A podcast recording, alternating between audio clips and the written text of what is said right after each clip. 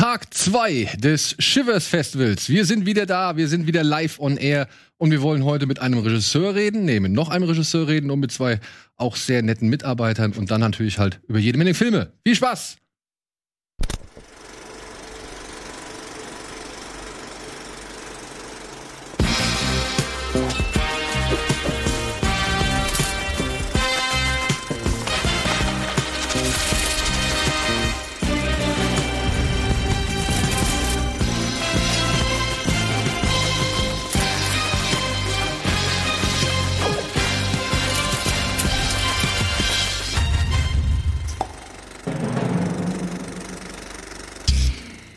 Hallo und herzlich willkommen zu einem weiteren Kino Plus Spezial anlässlich unseres kleinen ja Online Filmfestivals, das wir zusammen mit Pantherflix und dem Shivers Filmfest hier bei Rocket Beans TV veranstalten.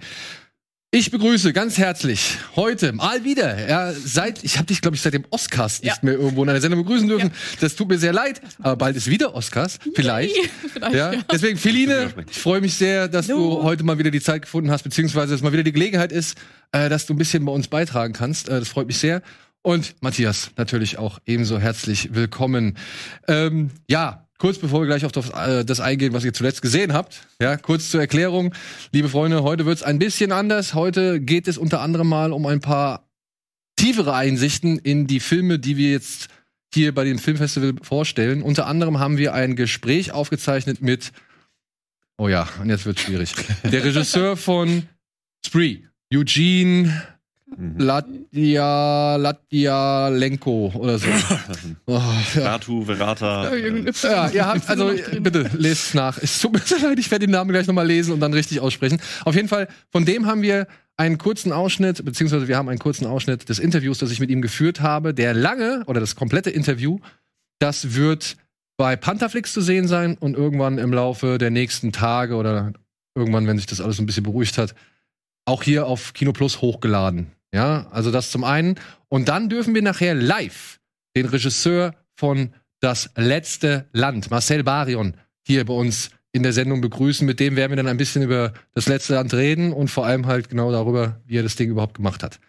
Ja, so viel dazu. Jetzt würde ich eigentlich gerne einen Schluck trinken, deswegen frage ich euch doch mal ganz unverschämt, um die Sache ein bisschen aufzulockern. Was habt ihr denn hier abseits des äh, Festivals als letztes gesehen?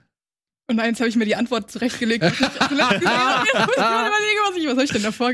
Oh Gott. Sonst kann ich an. äh, einsteigen. Ich überlege gerade, was das letzte Mal war. Ich habe auf jeden Fall. Ja gut, es ist so eine Doppelsache, weil ich habe übers Internet, deswegen fange ich bei dem an. Das ist eigentlich der vorletzte Film davor, aber den Recut von Cobbler and the Thief gesehen. Wem das was sagt. Animationsfilm vom äh, Animateur von Roger Rabbit auch. Sehr spannende Geschichte. Ganz kann man kann man ganz eigene Special-Sendung glaube ich. Hat der einen deutschen Titel? Äh, ich weiß es gar nicht. Das Ich glaube ich nicht. Also es gibt was. the Thief ist durch mehrere Versionen gegangen. So ein 60 Jahre in the making Project. Gab's dann als irgendwie verstümmelte Straight to DVD wurde dann als Aladdin Abklatsch äh, abgetan und ist nicht gut. Aber die ursprüngliche Vision des Regisseurs wurde dann irgendwie durch einen Fan-Recut äh, hergestellt und den habe ich im Internet gefunden. Ach, der ist es, der Dieb und der Schuster natürlich, klar. Nee, okay. Aber er, er wird, also und du hast jetzt welche Version gesehen? Ich habe hier eine Angabe von einer Stunde und 32 Minuten. Äh, ich glaube, meine war so ein bisschen länger. Ich habe ursprünglich erst reingeskippt, bin dann hängen geblieben und habe mir dann das ganze Ding angeguckt. Ähm, es ist der sogenannte Recobbled Cut von einem, der, den habe ich bei Twitter gefunden, der Typ, der das gemacht hat und meinte so, hier könnt ihr euch angucken. Und dann habe ich mir den halt komplett angeguckt. Und, Und- worin liegen die Unterschiede? Äh, der Recobbled Cut hat er viel mehr, der hat nur das auch, ähm, es ist eine super spannende Geschichte, weil es halt riesig ist. Da ist sehr viel, was eigentlich auf dem Cutting Room Floor gelandet ist, hat er noch reingeschnitten. Er hat irgendwie aus B-Material und aus Dailies und so weiter hat er ganz viel zusammengeschnitten. Das sind teilweise nur Storyboard-Bilder. Also es ist halt wirklich ein zusammengeschnittenes Ding. Ich wollte gerade sagen, es ist ein Zeichentrickfilm, ne? Also, Genau, genau. Es ist komplett, es ist ein kompletter Animationsfilm. Diese, diese DVD-Version, diese, ich glaube, das wird dann wahrscheinlich die 90 Minuten sein, das ursprüngliche. Das wurde dann so disneyfiziert, da haben sie noch Lieder reingeschnitten, die haben dann versucht, einen Aladdin draus zu machen, weil sie es halt nicht wussten. Aber der, der für die Animation zuständig war, ich komme auf den Namen leider gerade nicht, der hat auch die Animation von Roger Rabbit gemacht, darüber bin ich dann da drauf gekommen. Deswegen habe ich Roger Rabbit danach nochmal geguckt. Richard Williams. Ja, Richard Williams. Natürlich. Genau, und der hat da 60 Jahre dran gearbeitet. Also durch die verschiedenste äh, Finanzierungsmodelle gegangen und dann wurde es wieder eingestampft und wieder belebt und dann haben sie irgendwann gesagt, okay, wir entziehen die Rechte und schneiden halt diesen sehr schlechten Film daraus. äh, und die, es gibt dann eine Bewegung, ist dann aufgegangen unter Animateuren auch und äh, oder Animationskünstlern, ist ja nicht Animateure, ähm, die dann versucht haben, das ursprüngliche Material zu retten und dann eine vernünftige, die ursprüngliche Version herzustellen. Äh, und das ist dieser Recobbled Cut, der sich über die Jahre halt immer ein bisschen mehr entwickelt hat. Und der ist faszinierend. Also was der an Animationen da drin hat und das alles von Hand gemalt und was war sehr wahnsinnig. Also ich bin da hängen geblieben und es war super faszinierend. Wie gesagt, das ist eine sehr lange Geschichte. Könnte man, glaube ich, eine komplette Kino Plus Spezialfolge zu machen oder so. Aber war sehr Ich spannend. müsste mich in das Thema noch mal ein bisschen einlesen. Ja. Ich, ich sag mir halt wirklich, ich bin hier ein unbeschriebenes Blatt in dem Moment, aber das äh, interessiert mich immer, weil ich bin gerade, ich bin gerade ja auch durch durch die Corona-Geschichte habe ich 2020 zu meinem Jahr des Wiederentdeckens erklärt Mhm. Und habe dadurch halt auch wirklich mich auf die Suche gemacht und sehr intensiv mit immer irgendwelchen Extended oder oder Directors Cuts oder Workprints oder sonst irgendwas beschäftigt. Unter anderem habe ich etwas gemacht, was ich vermutlich vor fünf Jahren noch undenkbar gefunden hätte. Ich habe mir die Extended-Version von Total Recall angeguckt, zum Beispiel. Also von dem Remake von Len Wiseman, äh, ja, Len Wiseman. Und ja, also es ergibt tatsächlich jetzt etwas mehr Sinn alles. Okay. Ja, also der ganze Film fühlt sich deutlich mehr wie ein Film an und auch deutlich ja stimmiger so. Es ist immer noch ein bisschen Quatsch, aber und auch das mit dieser Erdkern-U-Bahn und so, aber gut. Aber trotzdem, ich muss sagen, das war eine nette Erfahrung, das festzustellen, dass das halt doch mal irgendwie halbwegs funktionieren kann, wenn man eigentlich das so lässt, wie es hätte sein sollen. Hm, ja. ja. Ich finde es immer spannend, wie dann noch so andere Aspekte dazukommen, so irgendwie, wo man dann die eigentliche Vision dahinter besser erkennen kann und dann auch Entstehungsgeschichten erkennen kann. Ja. So ein, was ich letztens noch oder wo ich drüber nachgedacht habe, war ähm, der Hulk-Film vom MCU mit Edward Norton. Ja. Der ist ja grottig. Also das ist so der für mich der schlecht mit der schlechteste MCU-Film und äh, ich habe mir den nochmal angeguckt und dann aber auch so ein bisschen dazu gelesen und dann die Deleted Scenes auch angeguckt, wo du dann noch mitbekommst, was Edward Norton eigentlich versucht hat in dem Film, was sie halt alles rausgeschnitten haben, was ja nicht kombiniert wurde und so und wenn du dann merkst, okay, das wollte er eigentlich machen, okay, und das sieht man dann in den anderen Szenen und so kriegst man noch einen ganz anderen Blickwinkel auf den Film, finde ich mega spannend. Ja, über Edward Norton könntest du eigentlich zwei Special-Sendungen machen. Das, was er als Schauspieler gemacht hat und das, was er halt nebenbei irgendwie an Einfluss auf irgendwelche Filme gehabt hat oder Ja. beziehungsweise was er dann umgeändert hat und so weiter. Aber es gibt halt, glaube ich, dann manche Konzerne, die lassen das halt dann auch nicht mit sich machen und da war, glaube ich, bei MCU gerade in so einer frischen Entstehungsphase ähm, der falsche Mann, vermutlich. Naja, Fien, hast du inzwischen Es ist mir eingefallen, ähm, ich habe eine Doku geschaut, eine zweiteilige, nämlich äh, The Mole. Ach, der Auf Maulwurf. Dreisat, ja. Ja. Und das war eine wilde Fahrt. Ähm, ich war danach echt ein bisschen geplättet, weil ich gedacht habe, das, das kann nicht echt sein. Das kann nicht euer Ernst sein. Ich, bin, ich war richtig begeistert davon. Ähm, kann ich wirklich sehr empfehlen. Die hat Spaß gemacht, aber war gleichzeitig so. Also mir ist manchmal echt das Herz in die Hose gerutscht. Ich dachte, wie, wie kann man so sein? Wie kann man das machen? Wie kann man sich das trauen? Also ich habe da einen riesen Respekt vor. Ähm, ja, da haben sich eben zwei, ich will da gar nicht so viel. Äh, Du, wir haben, also ich weiß nicht, die, die Zuschauer, die es halt jetzt schon ein paar Mal verfolgt haben hier bei uns, also wir haben schon über den Haben Film gesprochen, ja. Es geht halt, wie gesagt, Ja. Kurz abgekürzt um, Ja. um einen ehemaligen Koch und einen ehemaligen Gangster, die sich halt in die höchsten nordkoreanischen Kreise einschleichen Ja. und mit denen wirklich krasse Deals abziehen. Begleitet von eben diversen. Videomaterial. Ja. Also die filmen da alles teilweise selber und das dürfen die dann auch. Ja, Okay. weil, weil sie kriegen irgendwann gesagt, je offensiver ihr damit umgeht, Ja. ja, umso eher lassen die euch machen. Genau. Ja. Ihr müsst halt gut verkaufen und bloß nicht hier mit versteckter Kamera, weil dann seid ihr sofort dran und dann werdet ihr dieses Land sehr wahrscheinlich nicht mehr verlassen. Aber wenn ihr das richtig schön dreist macht und es gut verkauft, dann äh, klappt das. Und das hat tatsächlich gut geklappt. Also ich war echt begeistert. ja, Warnweste und Klemmbrett, ne? Kommt Ja. ja. mit rein. Ja.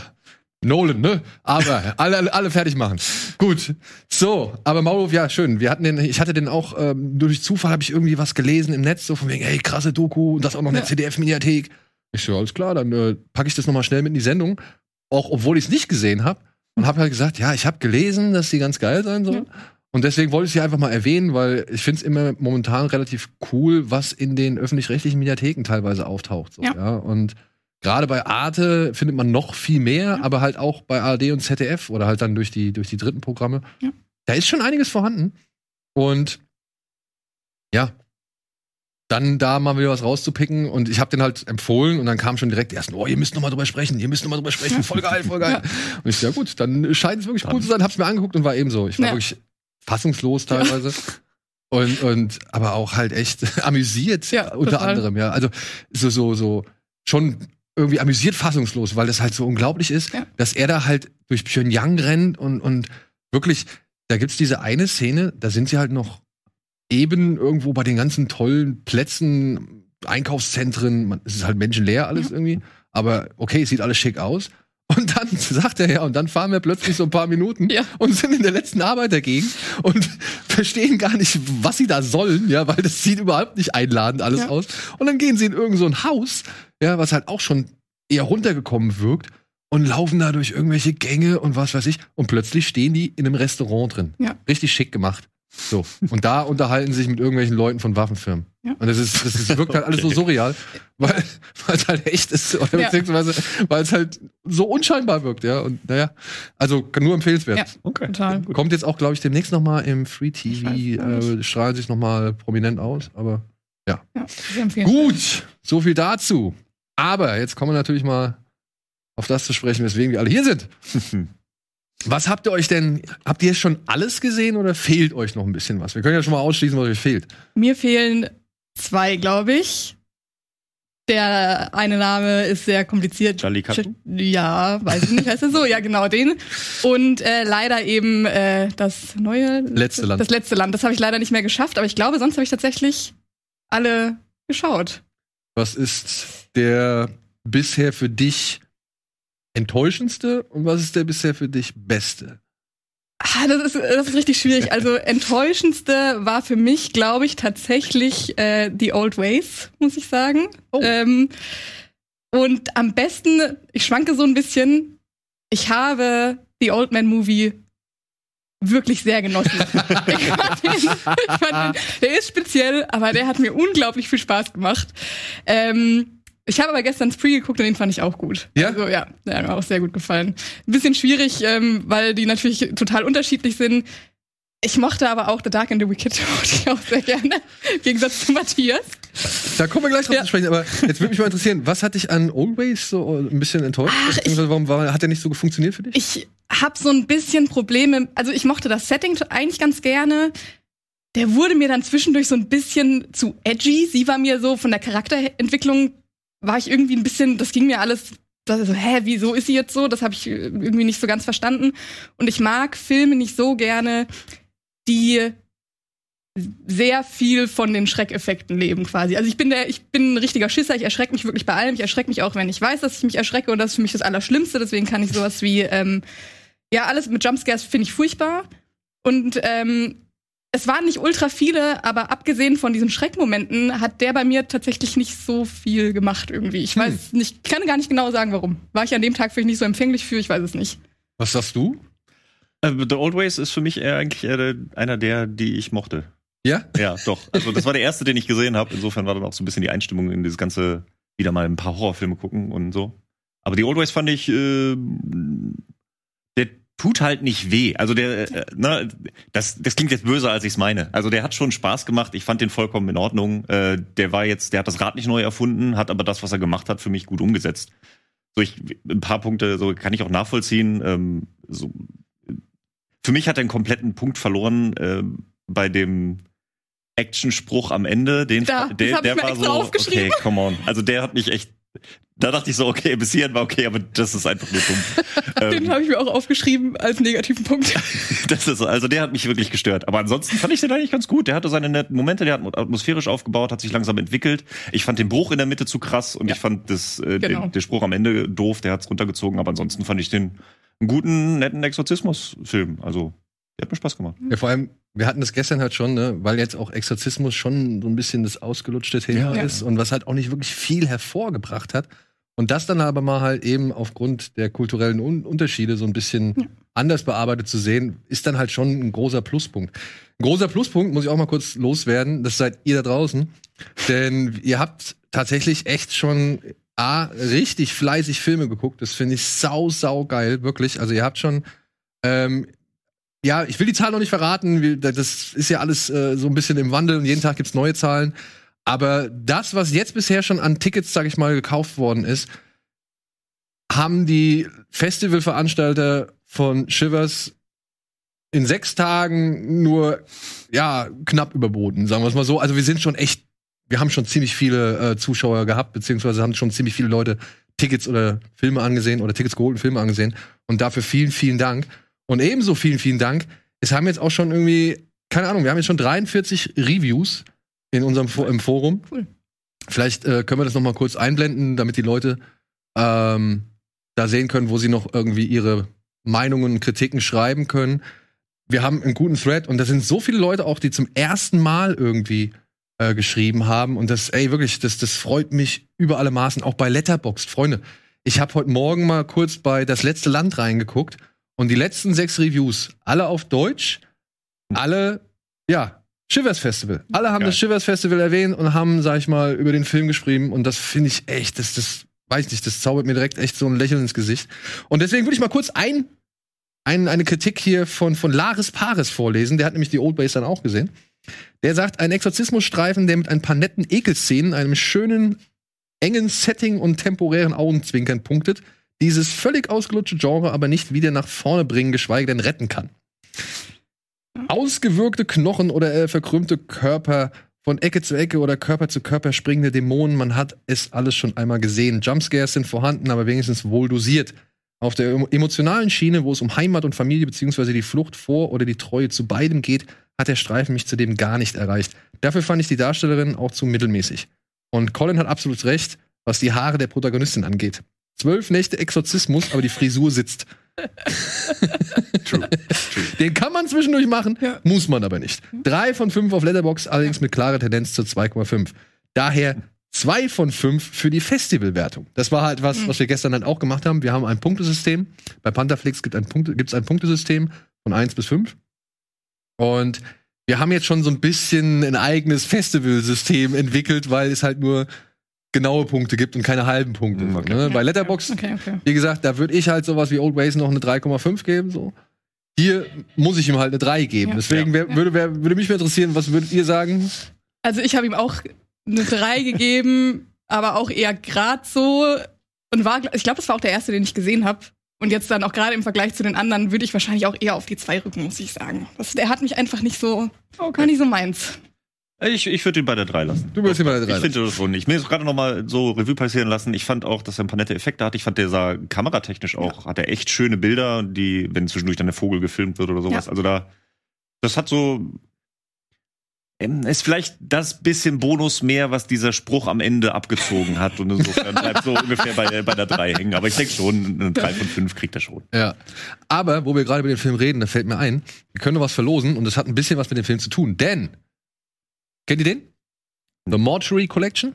Das ist ein Episoden-Horrorfilm, ja, in dem es um ein Krematorium geht und äh, den halt Chef des Krematoriums und eines Tages steht eine junge Frau da und möchte sich bei ihm um einen Job bewerben und er erzählt ihr auf dem Weg durch das Krematorium, er zeigt ihr halt vom Büro bis zu den, was weiß ich, Präparationsräumen bis hier unten hin zum Verbrennungsofen, zeigt ihr halt so das ganze Haus und währenddessen erzählt er ihr halt vier Geschichten sind es insgesamt. Und eine Geschichte hat sogar was eben dann mit dieser Rahmenhandlung zu tun, was halt diesen Okay. Film etwas hervorstechen lässt im Rahmen der, oder beziehungsweise aus dem doch etwas größeren Bereich der Anthologiefilme. Und der Produzent oder die Produzenten von diesem Film hier, von The Mortuary Collection, die waren ebenfalls beteiligt an Ja. The Old Base. Die Okay. haben The Old Base produziert.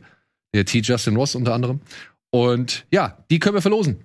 Dreimal Mediabook von Mortuary Collection. Und falls ihr ihn noch nicht gesehen habt, kann ich ihn wirklich empfehlen. Er ist qualitativ eben auf dem gleichen Level wie jetzt ein The Old Ways. Also schöne, kräftige, dunkle Bilder, gute handgemachte Effekte, ja. Und Matthias, ich, ich nehme es ja ein bisschen vorweg, aber nur ein bisschen. Es wird, du wirst eine der wirklich schmerzhaftesten Szenen, für Männer schmerzhaftesten Szenen überhaupt in diesem Film sehen, die ich letztes Jahr äh, als Film erblicken konnte. So, das ist also wirklich, da gibt es einen Moment, wo du denkst, sich alles zusammen, ja. Aua! ja, aber er ist verdient. Das muss man dazu sagen. Er ist völlig verdient und deswegen macht er umso mehr Spaß. Ja, und das ist das Ding. Dieser ganze Film macht eigentlich sehr viel Spaß und ich hoffe, da draußen wird er auch seinen, ja, seine Anhänger finden. Wie gesagt, ich weiß nicht, habt ihr den Link schon eingeblendet? Habt ihr es gesehen? Haben die es eingeblendet? Auf jeden. Fall hier er einfach da draufklicken und dann könnte vielleicht eins von diesen drei Mediabooks euch gehören. So. Aber ich kann dir sagen, Philine, du bist völlig auf der sicheren Seite, wenn es Okay. um The Old Man Movie geht. Sehr gut. Der, würde, der wurde eigentlich so bisher eigentlich immer nur abgefeiert, egal was ich gelesen habe. Äh, manche sagten sogar, er wäre gar nicht so ekelhaft, wie ich es gemacht habe. Also wie ich es immer irgendwie hervorgehoben habe. Aber das finde ich ja gut. Also wenn die Toleranzgrenze da äh, niedrig ist oder beziehungsweise wenn man da schon so ein bisschen äh, was ab kann, bin ich ja der Letzte, Ja. der sich beschwert. ja. So hat zum Beispiel Bodhi, ein Forenmoderator von uns, geschrieben. Auch hier entkommt eine Kuh. Das ist wahrscheinlich Bezug auf Jallikattu. Diesmal allerdings dem Melker.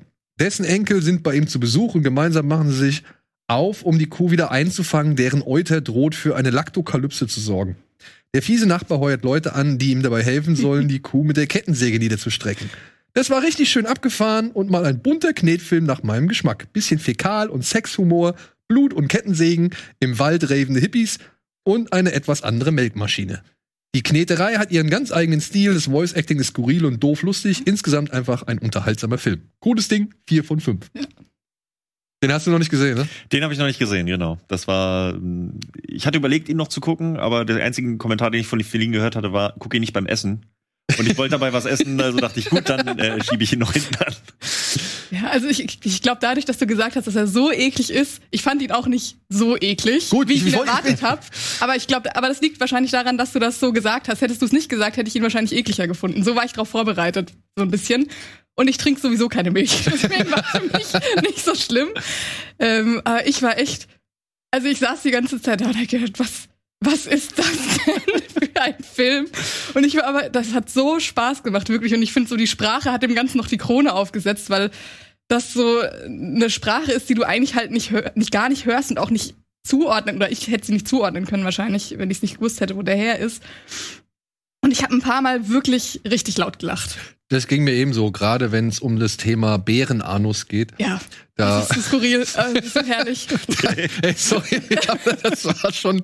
Ich weiß, es ist niederer Humor, ja. Ich will es gar nicht ja. schönreden, Nee. so, aber ich hatte, ich hatte sehr viel Spaß. Ja. Ich Also ich fand den, den alten Mann tatsächlich am ekligsten. Ja, der diese, war mit auch- diese weiße Haut, äh, der fand ich richtig eklig, das schon. Aber ja, also ich, ich musste wirklich ein paar Mal richtig laut lachen. Es ging einfach nicht anders. Ich, ich, es war komplett skurril, es war so super weird, aber ich hatte echt von vorne bis hinten einfach richtig viel Spaß. Wenn man eben auf so ja, Pipi-Kacker-Humor steht, der sich auch wirklich in keiner Sekunde irgendwie ernst nimmt und der von vorne bis hinten einfach äh, ja, witzig und skurril ist, dann ist das ein Film für jemanden auf jeden Fall. Nice. aber The Dark and the Wicked Aha. scheint so ein Knackpunkt Ja. zu sein. Ne? Ich, ich bin erstaunt. Also wir hatten gestern hatten wir zum Beispiel einen kurzen Einspieler von Alper von Cinema Strikes Back. Der war auch, der meinte auch so, ja, ich habe nicht viel gesehen, aber äh, den habe ich gesehen und der hat ihm richtig gut gefallen. Und auch Wolf meinte schon, glaube ich, der hatte auch gesagt, ey, hier, ich lege jetzt mal los, aber ich kenne schon The Dark and the Wicked, den fand ich ganz ordentlich so. Das äh, scheint bei dir nicht so der Fall zu sein, ne? Nee, das ist, ich habe den. Ich habe den gesehen, ich hatte vorher nichts durchgelesen, sonst was war so, okay, welchen guckst du jetzt? Ja, guckst du Dark and the Wicked? Nichts gelesen, angefangen, durchgeguckt und dachte so, nee. Der hat mir so gar nicht gefallen. Und dann habe ich auch, habe ich viel noch geschrieben, so, ja, den kannst du sparen. Das, wenn du, wenn du priorisieren musst, dann stell den hinten an, der ist nicht so gut. Und dann habe ich irgendwann auf Twitter, ich habe auch das von Wolf irgendwie auf Twitter gesehen, so von wegen, oh, Dark and the Wicked, der ist super. Und ja, der reizt mich total und alle möglichen Leute so, Dark and the Wicked wird so abgefeiert. Ich so, okay. Und viele sagte dann auch, so, ja, gefällt doch eigentlich ganz gut, aber mir hat der, ich habe den, mir hat der so gar nichts gegeben. Aber kannst du, kannst du benennen, warum? Also ich meine, was, was, was hat er, was hat er schlechter gemacht als, sag ich mal, viele andere Kameraspiele? Ich, also ich kam, ich kam überhaupt nicht in die Charaktere rein. Also ich fand die, die, die Eröffnungsszene war noch so, war atmosphärisch cool mit ihr und dann wie sich dann, ich fand dann auch dieses, dieses, diese Klingenfalle mit den Flaschen und so weiter, die ergibt für mich halt auch gar keinen Sinn, dass sie da hängt. Also warum, also warum machen sie das Tor zu oder warum machen sie einen Zaun hin? Was wollen sie damit erreichen? Wollen sie hören, wenn jemand abhaut oder wollen sie hören, wenn jemand reinkommt? Aber du willst, nein, ist geil. äh, und dann kam diese, diese Fingerhack-Szene, wo ich dann dachte, okay, Puh, die war wirklich unangenehm. Dachte ich so, mal gucken, wo es jetzt hingeht. Aber ich finde, der komplette restliche, äh, es wird nicht erklärt, was wirklich los ist. ich habe die, die Motivation von den beiden nicht so ganz verstanden. So, ja, es, ihr wollt mir jetzt verkaufen, dass es nur darum geht, dass sie sich um ihren Vater sorgen. Okay, aber davon siehst du nichts, davon wird nichts erzählt. Das wird einfach nur so, ja, deswegen sind sie jetzt da. Cool. Und es wird nicht erklärt, was da eigentlich los ist. Und es ist einfach nur, ich fand es nur schlimm, es ist nur Leid, es ist nur, also ich unmotiviert, wir gucken jetzt einfach den Leuten beim Leiden zu, ohne dass ich eine Ahnung habe, wo das hingeht, ohne dass ich eine Ahnung habe, dass irgendjemand eine Chance hat, wegzukommen oder was überhaupt passiert. Also es war so einfach nur eine Aneinanderreihung von ekelhaften, fiesen Szenen. Und dann dachte ich so, gut, das hat mir jetzt irgendwie nichts gegeben. Dadurch war so, war ich emotional einfach nicht drin und dachte so, ja gut, wem es gefällt, hey, wer da drauf steht, go for it. Aber mich hat der gar nicht abgeholt. Ich weiß nicht, irgendjemand, glaube ich, ich weiß nicht, ich meine schon in dem Film war auch, wurde das gesagt, dass man sich den Film schon so ein bisschen erarbeiten muss. Ich war, also bei The Long Walk kann ich es nachvollziehen, ja, aber bei dem weiß ich halt noch, den Dark Wicked ist noch bei mir auf der Liste so, also den muss ich halt noch gucken, da werde ich dann wahrscheinlich am Donnerstag dann drüber reden. Aber ich glaube, in dem Zusammenhang lief viel auch die Aussage, dass man sich auch den Film ein bisschen erarbeiten mhm. muss. Würdest du das nachvollziehen oder beziehungsweise kannst du das unterstützen? Ja, also ich glaube, ich weiß jetzt, was du meinst. Ähm, ich habe mich halt wirklich gewundert, weil Matthias echt sagte, ja, also wenn du keine Zeit hast, skip den. Und dann habe ich eben auch überall gelesen, nee, der ist so gut. Ich so, okay, jetzt muss ich den gucken. ähm, und ich fand den halt, ich fand den einfach aus den Gründen gut, dass der wirklich die ganze Zeit, ich saß wirklich die, also wie gesagt, ich bin der absolute Oberschisser. Ich saß die ganze Zeit komplett angespannt da, teilweise dann auch wirklich so, weil ich wusste, oh Gott, passiert jetzt gleich was. Und der hat aber diese Spannung einfach von vorne bis hinten für mich gehalten, dieses komplett unangenehme Gefühl dabei, aber jetzt nicht so jumpscarig. Also es gab natürlich ein paar Schockmomente, aber für mich jetzt nicht ähm, übermäßig viel oder auch unnötig. Da habe ich mich natürlich auch ordentlich erschreckt. Und ich hatte da schon auch am Ende einen Moment, wo ich mir wirklich mal so die Hand vor den Mund geschlagen habe. Ähm, ich sage jetzt natürlich nicht wo. Ähm, aber ähm, für mich hatte der, der so einen schönen Mix aus so Familiendrama und Horror, super unangenehm. Ähm, ich hatte auch dann den restlichen Abend noch so ein bisschen Verfolgungswahn und habe dann auch die Tür beim Schlafzimmer zugemacht, weil es, da gab es so ein paar richtig für mich ganz, ganz schlimme Szenen, alles was mit so Betten zu tun hat, wo dann da was passiert, finde ich. Und ähm, der war schon jetzt nicht einfach, also nicht so, wie man sich manchmal so ein bisschen berieseln lassen kann. Ähm, aber ich fand den echt, mir hat er echt gut gefallen. Also ich fand den. Also die, was die Stimmung angeht, bin ich vollkommen bei ja. dir. Also ich saß da auch und äh, wirklich irgendwie Kissen vorm Mund, damit ich nicht äh, zu laut schreien muss, weil ich die ganze Zeit das Gefühl hatte, gleich kommt irgendwas, genau, ja. weshalb ja. ich schreien muss. So und das ist total unangenehm. Aber ja, ich fand halt so, es, es blieb halt in diesem Unangenehmen so. Mhm. Und ich hatte kurz vorher halt The Old Ways gesehen und dann noch eine Kritik zugelesen, wo sie auch meinten so, hey, der changiert halt auch so, also The Old Ways, changiert zwischen, der macht zwischendurch Spaß. Der bricht so ein bisschen mit dem Horror und dadurch mhm. wirkt der Horror dann auch besser, weil du dann auch so nicht permanent da drin festhältst. Und da fand ich halt The Dark Wicked genau das.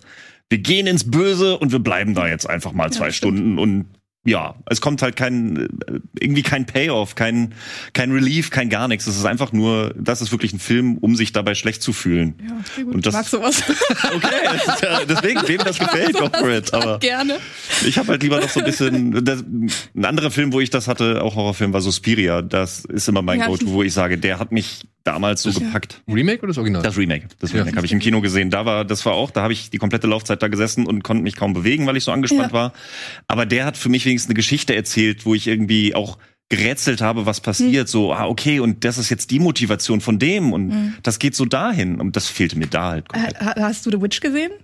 Nee, noch nicht. Okay, weil ich finde, der hatte so für mich vom Gefühl her schon The Witch fand ich besser, aber vom Gefühl her kam das da schon dran, fand ich so. Also das war so dieses Oh Gott, ich erschrecke mich gleich und dann erschreckst du dich aber eine halbe Stunde lang nicht, aber du bist die ganze Zeit in dieser Achtstellung so, okay, jetzt passiert es gleich, jetzt und es passiert nicht und das finde ich, sowas mag ich dann total gerne. Das ist wahnsinnig anstrengend, ich muss mich dann erstmal hinlegen, aber ähm, mir hat das total gut gefallen.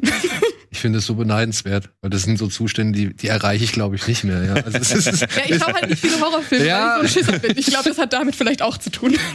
Aber nur um mal, ne, auch dann mal vielleicht so ein bisschen, also weil The Dark and the Wicked kommt eigentlich überwiegend gut weg. Ja. Ich muss auch sagen, viele Leute ähm, begrüßen gerade den Ernst, mit dem dieser Film durchgezogen wird, ja. Und ich glaube, dieses Grimmige, weil es ist ja nur so, ne, viele Horrorfilme ruhen sich ja dann auch schon mal gerne darauf aus, das ironisch zu brechen oder halt eben dieses Relief durch eben Humor zu schaffen, so dass man Ja. ausatmet, dass man irgendwie eine Schrecksituation hat und danach entspannt auflachen kann, um eben die Anspannung Ja. zu nehmen. Und ich glaube, dass du dann halt einen Film hast, der so daherkommt und The Strangers, ich weiß nicht, hast du The Strangers gesehen? Nee, noch nicht. Ja, das ist halt ähnlich. Weißt du, das ist auch halt eigentlich eher so dieses, diese, diese Anspannung, die dauerhafte. Ich, ich glaube, das hätte auch besser funktioniert, wenn ich die Leute gemocht hätte.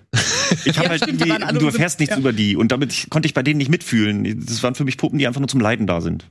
Ja. Aber Manchmal müssen auch die da sein. auch- Oh, ich krieg Gänsehaut, wenn ich dann ein paar Szenen. Äh, äh, Ich will war kurz richtig noch mal gut. hier von Coco Quizan, der hat ihn auch gesehen.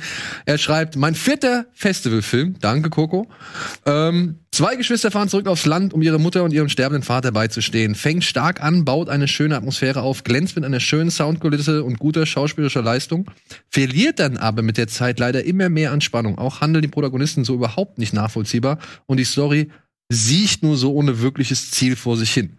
Dafür immer mal wieder ordentliche Jumpscares. Schade, hätte deutlich besser sein können, aber gut Jumpscares. Und seine Wertung ist 2 von 5. Wie wäre eure?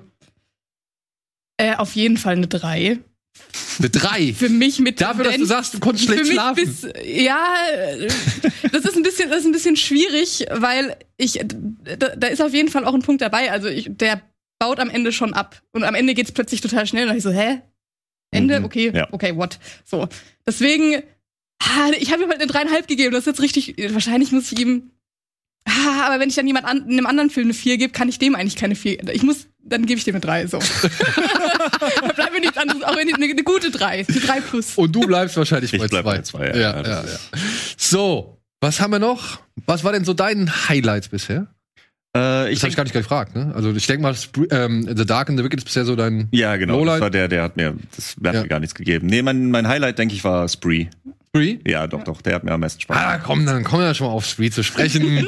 ja, der Social Media Taxi Driver pff, American Psycho, was wollen wir sagen? Ja, ja. Ähm, Ja. Aber ja, ich fand den, habe ich gestern schon gesagt, mich hat der überrascht. Ja, ich finde das Thema, dieses, dieses 50 Minutes of Fame, haben wir ja durch auch Social Media schon auch mehrfach variiert gesehen. Wir hatten sehr viele Filme, die sich halt darauf konzentriert haben, wie es jetzt ist in den Zeiten, in modernen Zeiten, irgendwie mit dem ja, Hype, mit dem Ruhm, mit der, weiß ich nicht, mit dem Shitstorms des Internets irgendwie in heutigen Tagen zurechtzukommen.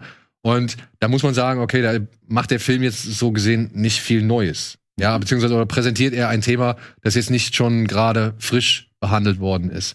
Was hat er trotzdem richtig gemacht, deiner Ansicht nach? Ich finde, der hätte sehr schnell sehr cringy werden können. Aber da muss jemand mit drin gesessen haben, der sich einfach wirklich gut im Internet und in Social Media, mit Social Media auskennt. Da waren so viele Details. Also ich meine, also ich bin Social Media Managerin, ich lebe im Internet seit schon immer. Und ich habe da so viele Sachen drin gefunden, über die ich mich richtig gefreut habe. Die jetzt auch, natürlich auch so super, es waren super mainstreamige Sachen drin, die jeder versteht, aber es waren schon auch ein paar Sachen drin, die du nur kennst, wenn du dich ein bisschen mit Foren auseinandersetzt und so Kram. Und der hatte richtig Potenzial, richtig peinlich zu werden. So, wenn das so eine, ich glaube, gerade wenn das so eine Hollywood-Produktion gewesen wäre, dann hätte das auch richtig in die Hose gehen können.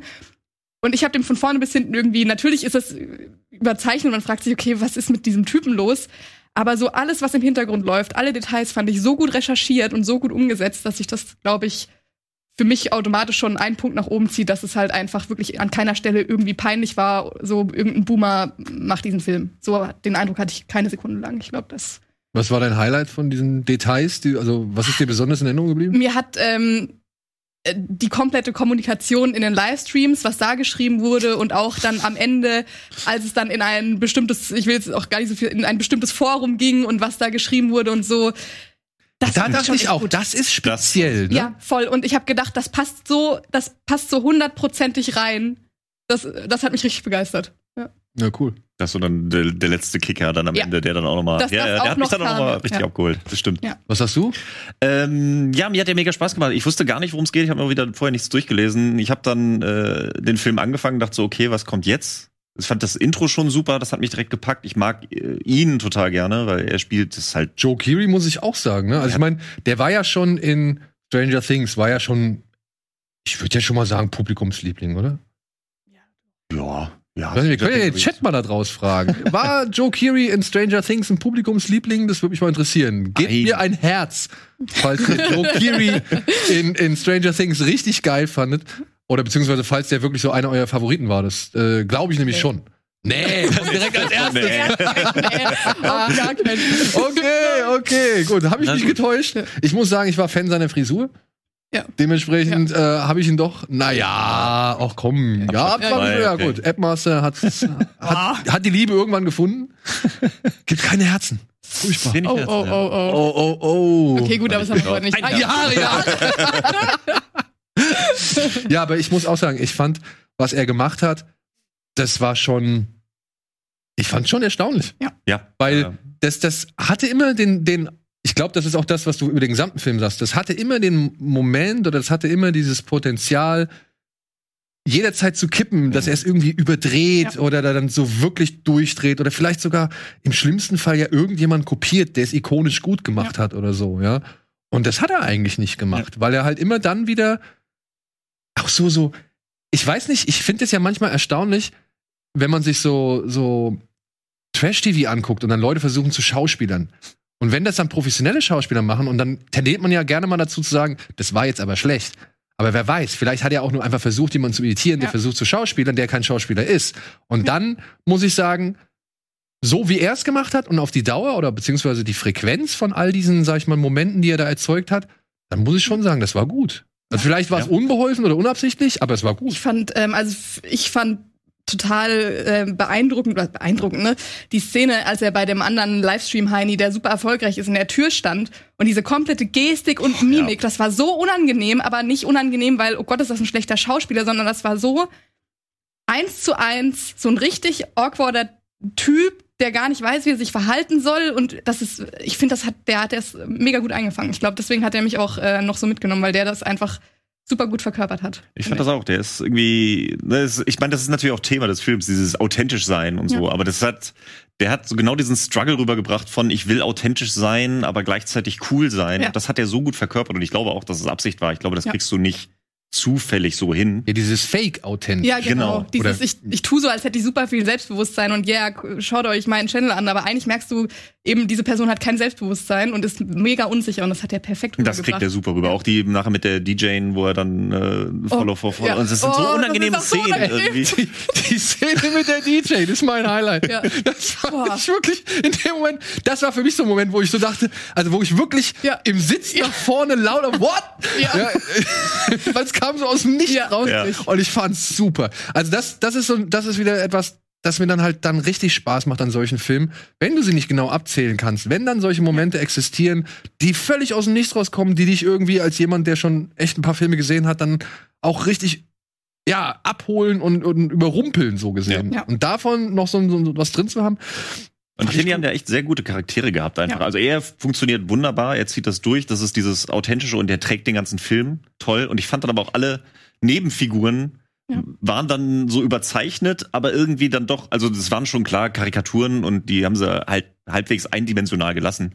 Aber direkt beim ersten, als der auf der Rückbank sitzt und dann Ja, ja, dann offenbart, was er ist. Ich habe laut gelacht, weil mich das Ja. so unvorbereitet erwischt hat, weil der Film halt so bis dahin eigentlich so realistisch, authentisch war und dann kommt so eine Person wie Ja. what? Ja. Und dann kommt direkt der Bruch mit den Wasserflaschen Ja. und ich dachte, what? Ja, Und dann so, genau. okay, wie geht dieser Film weiter? Ja. Die einzige, die mir dann nicht so hundertprozentig gefallen hat, war dann äh, die die Comedian. Also die war so, die war natürlich in ihrer Funktion die normale Hm. und das hat sie dann irgendwie, also da, die Kurve hat sie nicht ganz gekriegt. Also da hatte ich so zwischendurch ein bisschen dieses cringige, ah, sie versucht jetzt das und das rüberzubringen, das und das will sie jetzt rüberbringen. Das habe ich bei ihr immer zwischendurch gehabt und ich finde, sie verhält sich auch ganz am Ende so ein bisschen dumm. So, da kriegt dann der Ja. Film ein paar Abzüge, aber ja, das Sonst Ich glaube, ich glaube, das gegen Ende ist dann so ein bisschen das Zugeständnis, was man machen muss, wenn man halt noch versucht, eine Geschichte dazu erzählen. Aber auch dann wieder muss ich sagen, so die allerletzte Konsequenz, was man ja so gesehen nur anhand von irgendwelchen Nachrichten Ja. oder Zeitungsausschnitten oder Internetartikeln dann feststellt, plus halt noch das, was du Ja. äh, vor, festgestellt hast. Das fand ich dann noch mal so eine richtig schöne Ja. kleine voll. Mittelfingerspitze, Ja. die dann halt noch mal oben drauf ge gesetzt wurde so. Also das fand ich cool, dass man da noch mal konsequent gesagt hat, Ja, Ja. wahrscheinlich ist es so, Ja, ja. so läuft's ja. Ähm, obwohl, wie gesagt, Thema ist jetzt nicht unbedingt das allerfrischeste. Nö. Was sagt ihr zur Inszenierung? Ich war zwischenzeitlich mal kurz irritiert, weil ich gedacht habe, mein, mein, mein Stream ist ein bisschen schlecht. Oder beziehungsweise ich habe irgendwie die Internetverbindung ist gerade irgendwie scheiße. Aber ich habe ihn dann gefragt, was er gemacht hat und ob er es gemacht hat. Und das werden wir gleich vielleicht sehen. Ähm, aber ansonsten war ich überrascht, dass dieser Film komplett auf dieser, ja, wie sie es selbst nennen, Gonzo Hm. Art funktioniert, also das, diese Inszenierung, dass es halt wirklich eigentlich keine richtige Ja. Kameraeinstellungen gibt, sondern immer nur die GoPros, die Handys, die Chatfenster oder sonst irgendwas. Also ein bisschen dieses moderne Found Footage. Ich fand aber, Ja. es hat wunderbar funktioniert. Ich Also ich war, bin erstaunt, wie oft genug hast du dann, ähm, dass dann der Kamerawinkel absichtlich nicht funktioniert, weil es halt nicht realistisch wäre. Und der, die haben das aber irgendwie hingekriegt, dass das doch alles sehr gut eingefangen wurde. Also ich habe mich nie gefragt so oder daran gestört, dass das Bild jetzt schlecht ist, sondern es war immer klar, woher es kommt, wer eine bessere Kamera hat, wie das zusammenspielt und du hattest immer was, wo du hingucken konntest, du wusstest, wo dein Blick hingerichtet wird, also inszenatorisch, äh, kameratechnisch fand ich den super. Hat der, der richtig gut hingerichtet. Wäre mal eine Idee für. Ich meine, wir hatten es ja schon mal einmal ähnlich versucht, aber wir haben es nicht ganz so mit so ganz vielen Kameras gemacht. Nicht ganz so viel. Aber wäre ja eigentlich auch noch mal eine Überlegung, ne? Ja. Dass man noch mal so eine Autonummer irgendwie mit so vielen Kameras ausrichtet. Also, Ist schwierig, glaube ich. Könntest du Tipps holen? ja, ich versuche noch mal hier, was habe ich hier? Ah, guck mal hier. Matsur 1101. Der hat auch eine kleine Review geschrieben. Was passiert, wenn eine junge Person den Ruhm in der Moderne sucht, aber keine Charaktereigenschaften aufweist, um diese auch zu erlangen? Spree. Die Tatsache, dass der Regisseur die Illusion erschaffen konnte, so dass man wirklich das Gefühl hat, man würde sich in einem Premium-Livestream befinden, ist ein großer Pluspunkt. Und etwas, was ich bisher noch gar nicht gesehen habe. Andere Vertreter dieses Bildschirmfilms erreichen irgendwann den Punkt, an dem die Illusion zerstört wird. Spree versucht es und meistert es. Mir gefällt auch das Argument, dass solange niemand zusieht oder teils schon so abgestumpft ist vom ganzen Input, dass man einfach losgehen kann und am helllichten Tag Leute verschwinden lassen kann. Und ja, es ist schon seltsam, dass niemand sich den, nach den Personen erkundigt. Aber wenn man sich erst darauf einlässt, ist Spree ein sehr schönes Erlebnis. Wenn auch mit einigen Fremdschämen-Momenten und einigen Längen bestückt. Für alle Leute, die von den Aufnahmen von Searching überzeugt waren und Joe Keery, Steve Harrington aus Stranger Things, mal von einer anderen Seite sehen wollen, Pantherflix 4 von 5, Letterbox 3,5 von 5. Was Würde sagt ihr? Würde ich so unterschreiben von, Würde der, ich, glaube ich, auch so Ja. schreiben, ja. von den Punkten. Ja? Ich glaube, ich Ja, habe auf. Letterbox dreieinhalb gegeben, aber hier würde ich dir wahrscheinlich auch eine vier geben. Ja. Ja, das ist doch schon mal gut. Ich habe jetzt keine ernsthafte negative Kritik gefunden. Ich weiß, unsere Kollegen von Film plus Kritik gibt's eine Seite, die haben mich bei, bei Instagram vertaggt oder beziehungsweise markiert, weil sie halt auch kurz ein Statement abgegeben haben zu Spree und da meinten sie irgendwie, ich habe es nicht mehr so ganz im Kopf, aber irgendwann meinten sie, dass der Film am Ende seine Aufgabe verraten würde. Aber ich muss das nochmal nachlesen. Es gibt eine ausführliche Review. Ähm, Ja, es ist so ein bisschen, also ich glaube, ich weiß, was gemeint ist, weil das ist, ähm, ich weiß nicht, habt ihr gesehen, äh, Don't Fuck with Cats? ja. Ja. Ja, weil die, da habe ich es zum Beispiel, das hat mich genervt. ja, mich auch. Weil da der war denn die letzte Message, ist ja dann so, ach übrigens, ihr seid alles Mittäter. genau. Das ist so, ey, wir machen eine vierteilige Doku oder dreiteilige Doku über äh, eine brutale Morde und abgefuckte Sache. Guckt's euch an. Ähm, und dann in den letzten zwei Minuten sagen wir, aber vielleicht ist das, was wir hier gemacht haben, echt scheiße. Vielleicht, also, äh, äh, ihr solltet, ihr seid alle Mittäter. Ihr seid alle gleich auch schuld. Ja. Wir. So, und ich glaube, das Gefühl kann man bei Spree auch ein bisschen haben, dass sie quasi das verurteilen, was dieser Film ist. So ein bisschen. Weil es ist ja dann nachher, ne, es ist ja schon die Lesson daraus. Wir wollen die Social Media, äh, die Gefahr der Social Media soll ja auch gezeigt werden und was daraus entsteht. Äh, und diese Entwicklung daraus. Aber dadurch, dass das Ganze komplett fiktional ist ähm, und klar diese Message dann schon den ganzen Film über hatte, würde ich jetzt nicht sagen, dass ich verrät. Also bei dem anderen fand ich den Bruch krasser. Wenn man es drauf anlegt, kann man es so reinsehen, dass man sagt so, okay, er macht genau das, was er nachher verurteilt, aber dadurch, also ich finde, er verurteilt es eigentlich den ganzen Film über. Ich hab's ja am Ende, wenn man immer, so- also ich mag's ja tatsächlich immer so ein bisschen lieber, wenn man am Ende mit einem unguten Gefühl aus der Sache rausgeht und nicht unbedingt noch mal so einmal, ja, am Ende gesagt bekommt, Hm. was man irgendwie davon halten soll oder was man denken soll. So sind, also lieber habe ich es, dass man mir das selbst überlässt. Hm. Aber wenn es halt dann auch wirklich mies ist, ja, so dass ich halt wirklich denke, boah, ist das mies. Also das ist, Ja. ist es.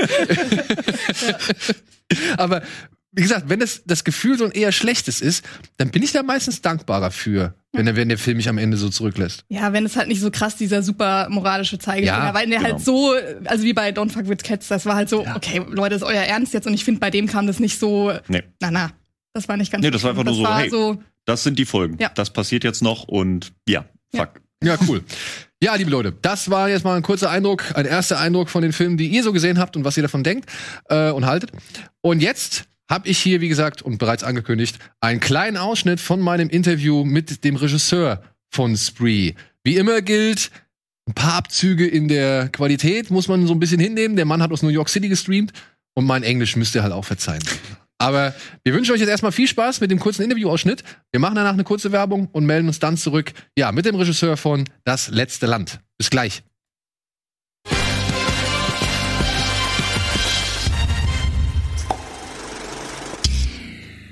Und herzlich willkommen zu einem kleinen Plausch hier im Rahmen des Shivers Filmfestival bei Rocket Beans zusammen mit Pantherflix und eben dem eigentlichen Shivers Filmfestival. Und ich bin ganz erfreut, denn ich darf einen Regisseur jetzt hier begrüßen, der einen Film gemacht hat, der bei uns auf dem Festival läuft. Er heißt Spree und der Regisseur heißt Eugene und jetzt wird's kompliziert. Kotliarenko. Is this right, Eugene? Absolutely correct. Cool. Nice. Perfect. It was the last Couldn't have done it time I better will say your name this way. Okay, yeah, don't ever say it again. Okay. Unless you're giving me unless you're giving me an award. I stick with Eugene. How was the co-writing? Is it always easy and unproblematic, or yeah, did did you have to struggle to bring all the ideas into the script? Well, writing any script is a struggle by yourself or with someone else, but I like having a co-writer because I like performing. Like in my previous movies, I like acted in many of my previous films, so I like being there, being all the characters, like going through the scene with the my co-writers, and then we figure out what the scene is, and then we'll write it together. You know, sometimes I'm just almost like dictating. It's like coming out of me. Sometimes, sometimes we're doing just sort of like revisions. There's an app we use called Writer Duet, and you can actually multiple people can be in the draft at the same time, changing it and not affecting each other. It's it's fun. It's good. It's it, film is collaborative. You know, the, the most fun thing about film is that you're working with people to kind of make art, and um, it's a very important part of the medium. Um, so I like editing with people. I like obviously shooting with people, and I like writing with people. Um, but it's always complicated. You know, people have different ideas. You have to convince the other person your idea is better, and that also makes the film better. I think. And at what point came Joe Keery into yeah the process? Yeah, so when we were casting, this is my first film with like a. Uh, this is my sixth movie, but my first movie with um, a casting director. You know, like uh, okay. So usually I just do it all myself. I'm very hands on. Um, so yeah, so uh, we we sent him the script and uh, he liked it, and so then we had a meeting, and um, he was actually like the first person I met with. And I, and I said, I said to the casting director, I said, you know, he's really good. I think we should just go with him. And she's like, look, you've never done this before. This is different. We have like six days of, of interviews lined up. Like, can you just trust me? I said, okay, okay, okay. and actually, actually, actually, the second person I met was Sashir, who played Jesse. Yeah. I said, them two. At the end of the day, I was like, just let the first two were really good. and, um, and then we did six more days of casting. And I said, yeah, I, I think the first two, let's go with that. Um, but it was more or less like that. Um, but Joe and Sashir and everyone, I mean, Joe is the heart of the movie, right? He's really good. I mean, he's a really good actor. Like, we did a lot of improvisation during the shoot. We did a lot of research, and uh, you know, we made a lot of videos in character videos um, to get in character. Uh, we then used to social media um, promotion of the film. Like if people out there want to go to uh, on Instagram at Kurtzworld96, you can see a whole second movie that we like kind of made in character as his like bad social media. Oh Yeah. wow. So there's a Yeah. real profile, Kurt's World ninety six. Yeah. Nine, Uh, yeah, Kurtzworld96 on Instagram. yeah.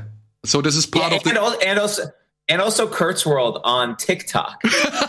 but I mean, no, they became really popular because I used them to promote the film in America, and I was really interacting with fans, and a lot of people didn't know it was for a movie. I mean, we have like eighty thousand followers on Instagram, which is like a lot for a movie, an independent movie, you know. So, but it's also it's good, it's funny, like people should look at it. And this, yeah, yeah and the content for all the yeah for all the social media uh, con- uh, profiles, you you shoot during the yeah production?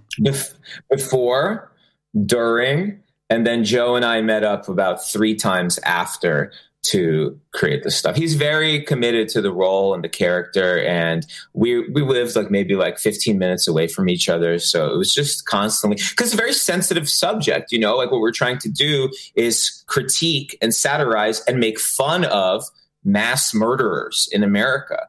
And that is a very sensitive subject that if you do it wrong or you do it stupidly or you do it um, in a very mean or brutal way, it feels incorrect. So we just were very sensitive and we were working a lot together so that uh, we would get it right, you know, so that we could, we, we didn't look like assholes doing it, you know. Yeah. Sorry. No, no problem. Swear as you like. That's that's a good point. How many yeah. cameras have there been in the car? Okay, in the car, there's um, eight cameras, A, A, A through H. We label them A, B, C, D, E, F, G, H. You want me to tell you? Okay, there's the camera that's like looking at wide through the car. Then there's the driver's side cam, the passenger side cam, then back passenger cam, the front, um, the left, the back driver cam, and then there's a camera looking forward Okay. And then in the back, there's a camera looking backward and a camera looking into the car. So there's eight cameras. I could show you a drawing, but whatever. And, yeah. And did they always run the same time? Um, well, they would oftentimes crack out, you know, like black out because they were getting hit by the sun a lot. And they're not meant to run for more than like 15 minutes and they were getting hit by the sun. So sometimes they would crack out. And then my, our editor, Ben, and our assistant editor, they had to always match it up and resync it up. It wasn't like perfect, like, oh, everything's synced. It's like every single time you're matching the eight cameras It's a whole nightmare. And not nightmare, it's just a technical workflow that we had to invent, kind of. Because those cameras are not built to make a movie. Just like a phone is not built to make a movie, but we shot all the phone stuff on iPhones. Sorry, there's like a little bug. I'm trying. I'm trying to kill this little bug.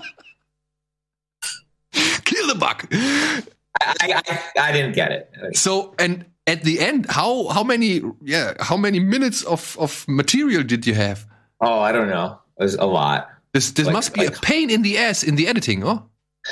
Yeah, well, also because we weren't using like a normal movie, you know, it has like a master shot, it has a close up, it has a tracking shot, an insert that's the grammar of cinema that 99% of movies use. We don't have any of that, right? We have almost like surveillance cameras the whole movie, right?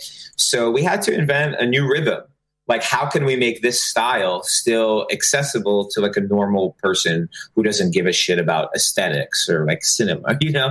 so um, it was it was nice to have all of that footage because it gave us a lot of different opportunities to figure out the best take, the best angle from take six, and how do we match that with an angle from take two. And, you know, um, because my editor, I Ben, we had made uh, basically three improvisatory movies before, we knew exactly how to skip, how to make things that were totally from different like moments work together. And that was very helpful on this film.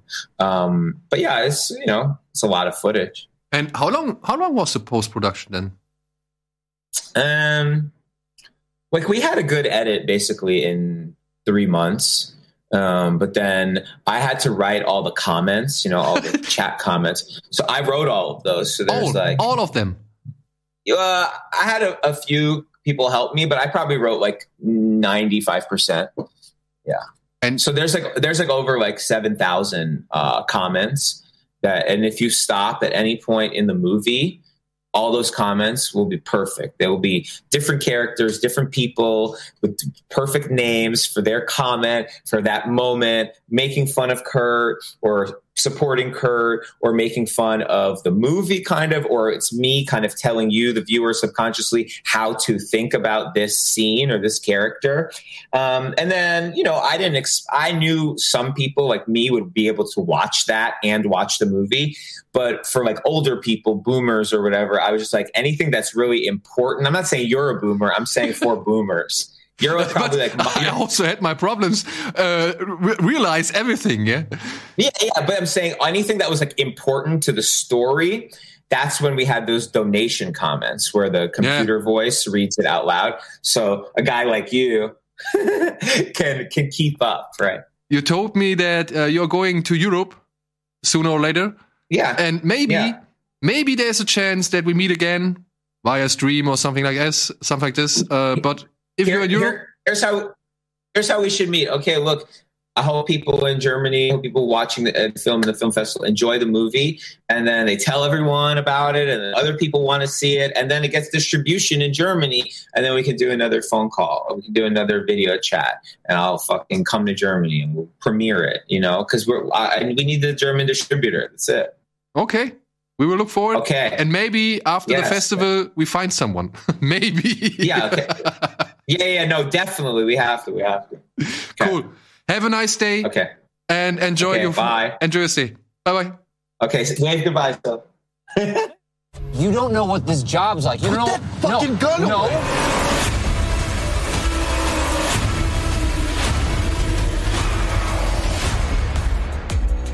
Where are you going? I'm taking you home. This is not the way to my fucking house, Kurt. Oh no, not your home. My home.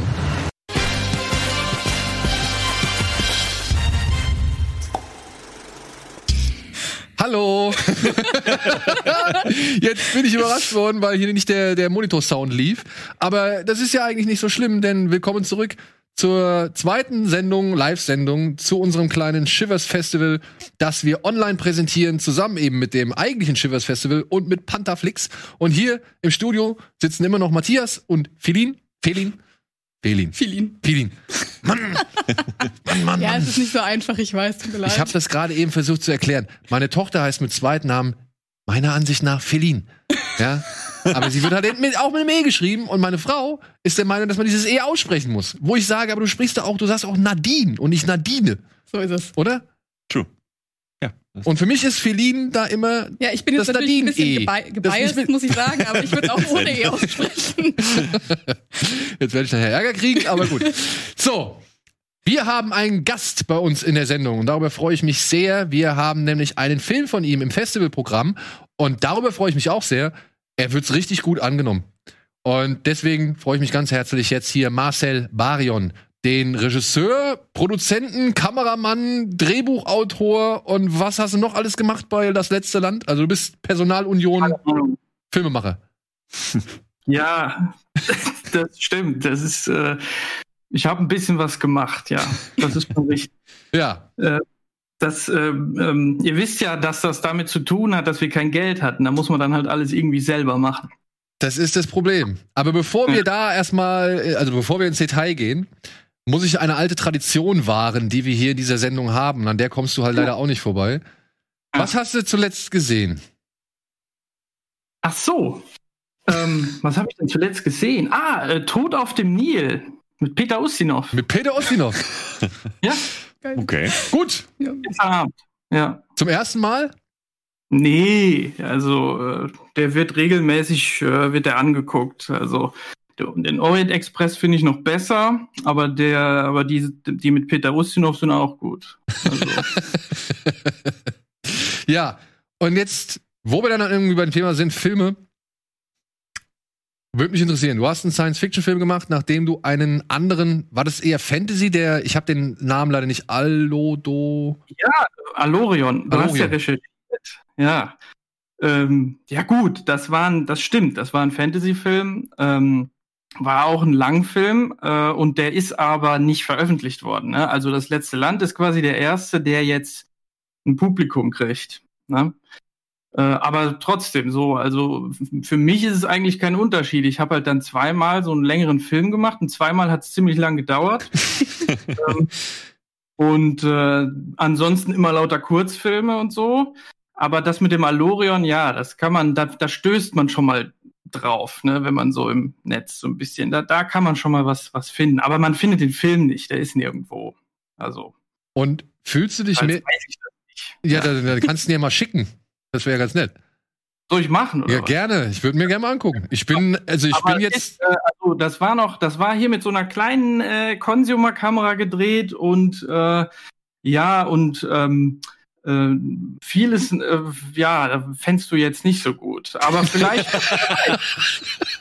also kann aber auch sein, äh, dass dir das gefällt. Ne? Also Du, ich bin, ich bin ja offen für alles. Wir zeigen hier Crazy World, ne? Also dementsprechend. Fühlst Ja. du dich denn mehr beim Science Fiction oder beim Fantasy-Genre wohl? Nee, ich fühle mich nirgendwo. Da- Das ist jetzt Zufall. Also, das ist, ich mag eigentlich jedes Genre und auch Nicht-Genre. Ne? Also im Prinzip ähm, mag ich Filme, ne? Also, oder überhaupt nicht nur Filme, so alles Mögliche. Also ich komme mit allem Möglichen da immer zurecht. Und das muss man irgendwie als Filmemacher auch, ich glaube, da immer irgendwie, ähm, man muss dann so von allem irgendwie äh, einen Sitzen haben oder sich in alle Richtungen ähm, orientieren da irgendwie, weil man muss ja dann auch mit der Musik rummachen und man muss dann da äh, wirklich mit, mit der Hand muss man, mit den Händen muss man irgendwas arbeiten und man muss äh, Bilder machen und man muss mit Texten klarkommen, man mu muss mit Dialogen klarkommen, man muss auch mit Leuten klarkommen. und ähm, und ähm, weiß nicht, also ich glaube, ich, ich weiß gar nicht, ob es überhaupt, ob es das so gibt, dass es so Regisseure gibt, die dann zwar oder halt Filmemacher gibt, die dann so meistens ein Genre bedienen, die aber dann auch nur Fan von dem Genre sind. Ich glaube, das ist gar nicht so. Man ist dann einfach Film, Filmfreak oder so. Ja. Und welche Science-Fiction-Filme waren vor allem ausschlaggebend für das letzte Land? Ja, also eigentlich Alien, wir haben immer Alien ge gesagt, weil das immer so am ehesten mit dem Production Design zusammenkommt. Ne? Also die Nostromo in Alien, ne? ich weiß nicht so, ne? wer das noch kennt, der von 79, ne? ist ja schon alt, äh, aber die wurde ähnlich gebaut wie unser Raumschiff, nur halt, dass die ein bisschen mehr dann machen konnten. Wir konnten nicht so viel machen, hatten nicht so viel Geld und so, aber es ist so nach dem gleichen Prinzip gebaut worden äh, und haben uns da, da haben wir uns dran orientiert und so. Aber ansonsten, ähm, im Prinzip ist es auch immer so, ähm, als so ein ganz kleiner Junge habe ich zum ersten Mal Krieg der Sterne gesehen. Also ich sag auch Krieg der Sterne, ja, also nicht Krieg der Sterne. Und äh, das hat sowieso so was Allgemeines ausgelöst, aber das haben, glaube ich, viele gehabt. Ne? Also das, das ist auch, das ist, glaube ich, weit verbreitet.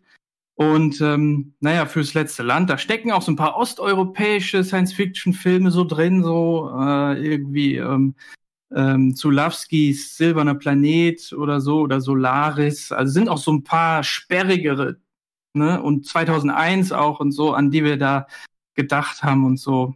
Aber da stecken auch Sachen drin, die gar keine Science-Fiction-Filme sind. Also da äh, ist viel zusammengekommen. Deswegen ist das so ein bisschen speziell geworden.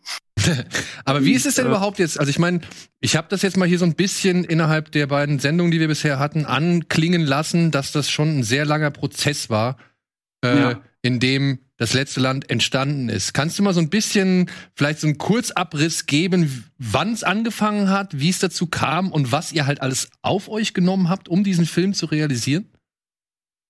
Ja, also erstmal, also man kann mittlerweile so ungefähr von neun oder zehn Jahren sprechen, äh, wie das gedauert hat. Ähm, aber das ist halt trotzdem so, man, wir waren ja dann nicht die ganze Zeit am Schuften und so, sondern ähm, das fing halt an wie so ein Freizeitprojekt, weil das kommt ja auch so aus der, aus der, also es ist halt ein Independent-Film, es ist no budget und so. Und am Anfang fing das wirklich an wie so, äh, dass ein paar Jungs einen Film drehen wollen, ne? so wie da aus der Ecke komme ich auch. Ich war auf keiner Filmschule oder so. Ich komme quasi, ich bin ursprünglich immer so ein Amateurfilmer gewesen, also als Kind habe ich es schon gemacht und so. Ähm, und so fing jeder Film auch erstmal an. Ähm, und äh, ja, und dann, deswegen hat das auch so lange gedauert. Zwischendurch haben wir Crowdfunding gemacht. Ähm, aber man kann das so ganz grob einteilen. 2009 habe ich zum ersten Mal äh, irgendwas aufgeschrieben ne, da, dafür. Da wurde aber noch nicht so viel gemacht. Und dann 2012 haben wir angefangen, das Raumschiff zu bauen. Und 2014 haben wir gedreht. Und dann bis 2000, ähm, Ende 18 wurde der Film produziert. Und oder? Wie war das jetzt? Oder 19, ich glaube Anfang 19, äh, äh, da war dann die Weltpremiere, genau. Und dann war Festivalzeit, ja. Und jetzt ähm, ist die immer noch nicht vorbei irgendwie. Also ich dachte, die ist vorbei. Und jetzt bin ich schon wieder hier. Ähm, weil, halt, ähm, Aber ist auch Online schön jetzt. hier. Ja, aber ist ja cool. Also ich meine, wir sind, ich, ich bin im Nachhinein, bin ich echt froh. Stefan, unser Kollege, der das ganze Programm äh, zusammengestellt hat, der sich um die gesamte Filmakquise gekümmert hat, nochmal vielen, vielen Dank an dieser Stelle. Der hat, ähm, als wir halt, ja, als es hieß, wir kriegen einen Film nicht, hat er nochmal das letzte Land ins Rennen geschmissen, wo ich gesagt habe, ja komm, klar, warum nicht?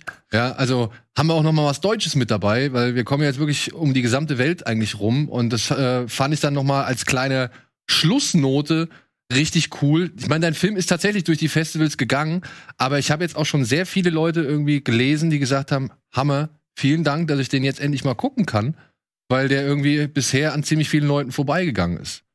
Kommt denn doch mal irgendwas in der Richtung, also bringt ihr den auf DVD raus oder, oder Streamingdienst? also ich meine, ja, ja, der ist, äh, also ein Kinostart ist geplant, der war halt auch schon geplant, aber dann wurde es halt zweimal schon verschoben aus bekannten Gründen, ja.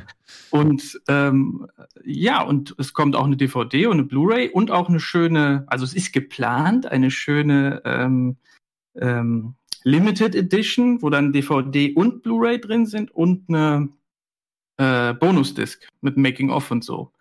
Also das ist für Deutschland geplant. Es gibt aber auch eine amerikanische DVD. Ähm, also wenn, wenn man keine Angst vor schlimmen Cover-Designs hat, dann kann man die auch importieren, wenn man will. Ich frage mich, wie voll diese. schneller und haben aber ein bisschen irgendwie, also haben es ein bisschen mehr verramscht auf jeden Fall. Also das machen jetzt die, macht der deutsche Verleih äh, ein bisschen anders.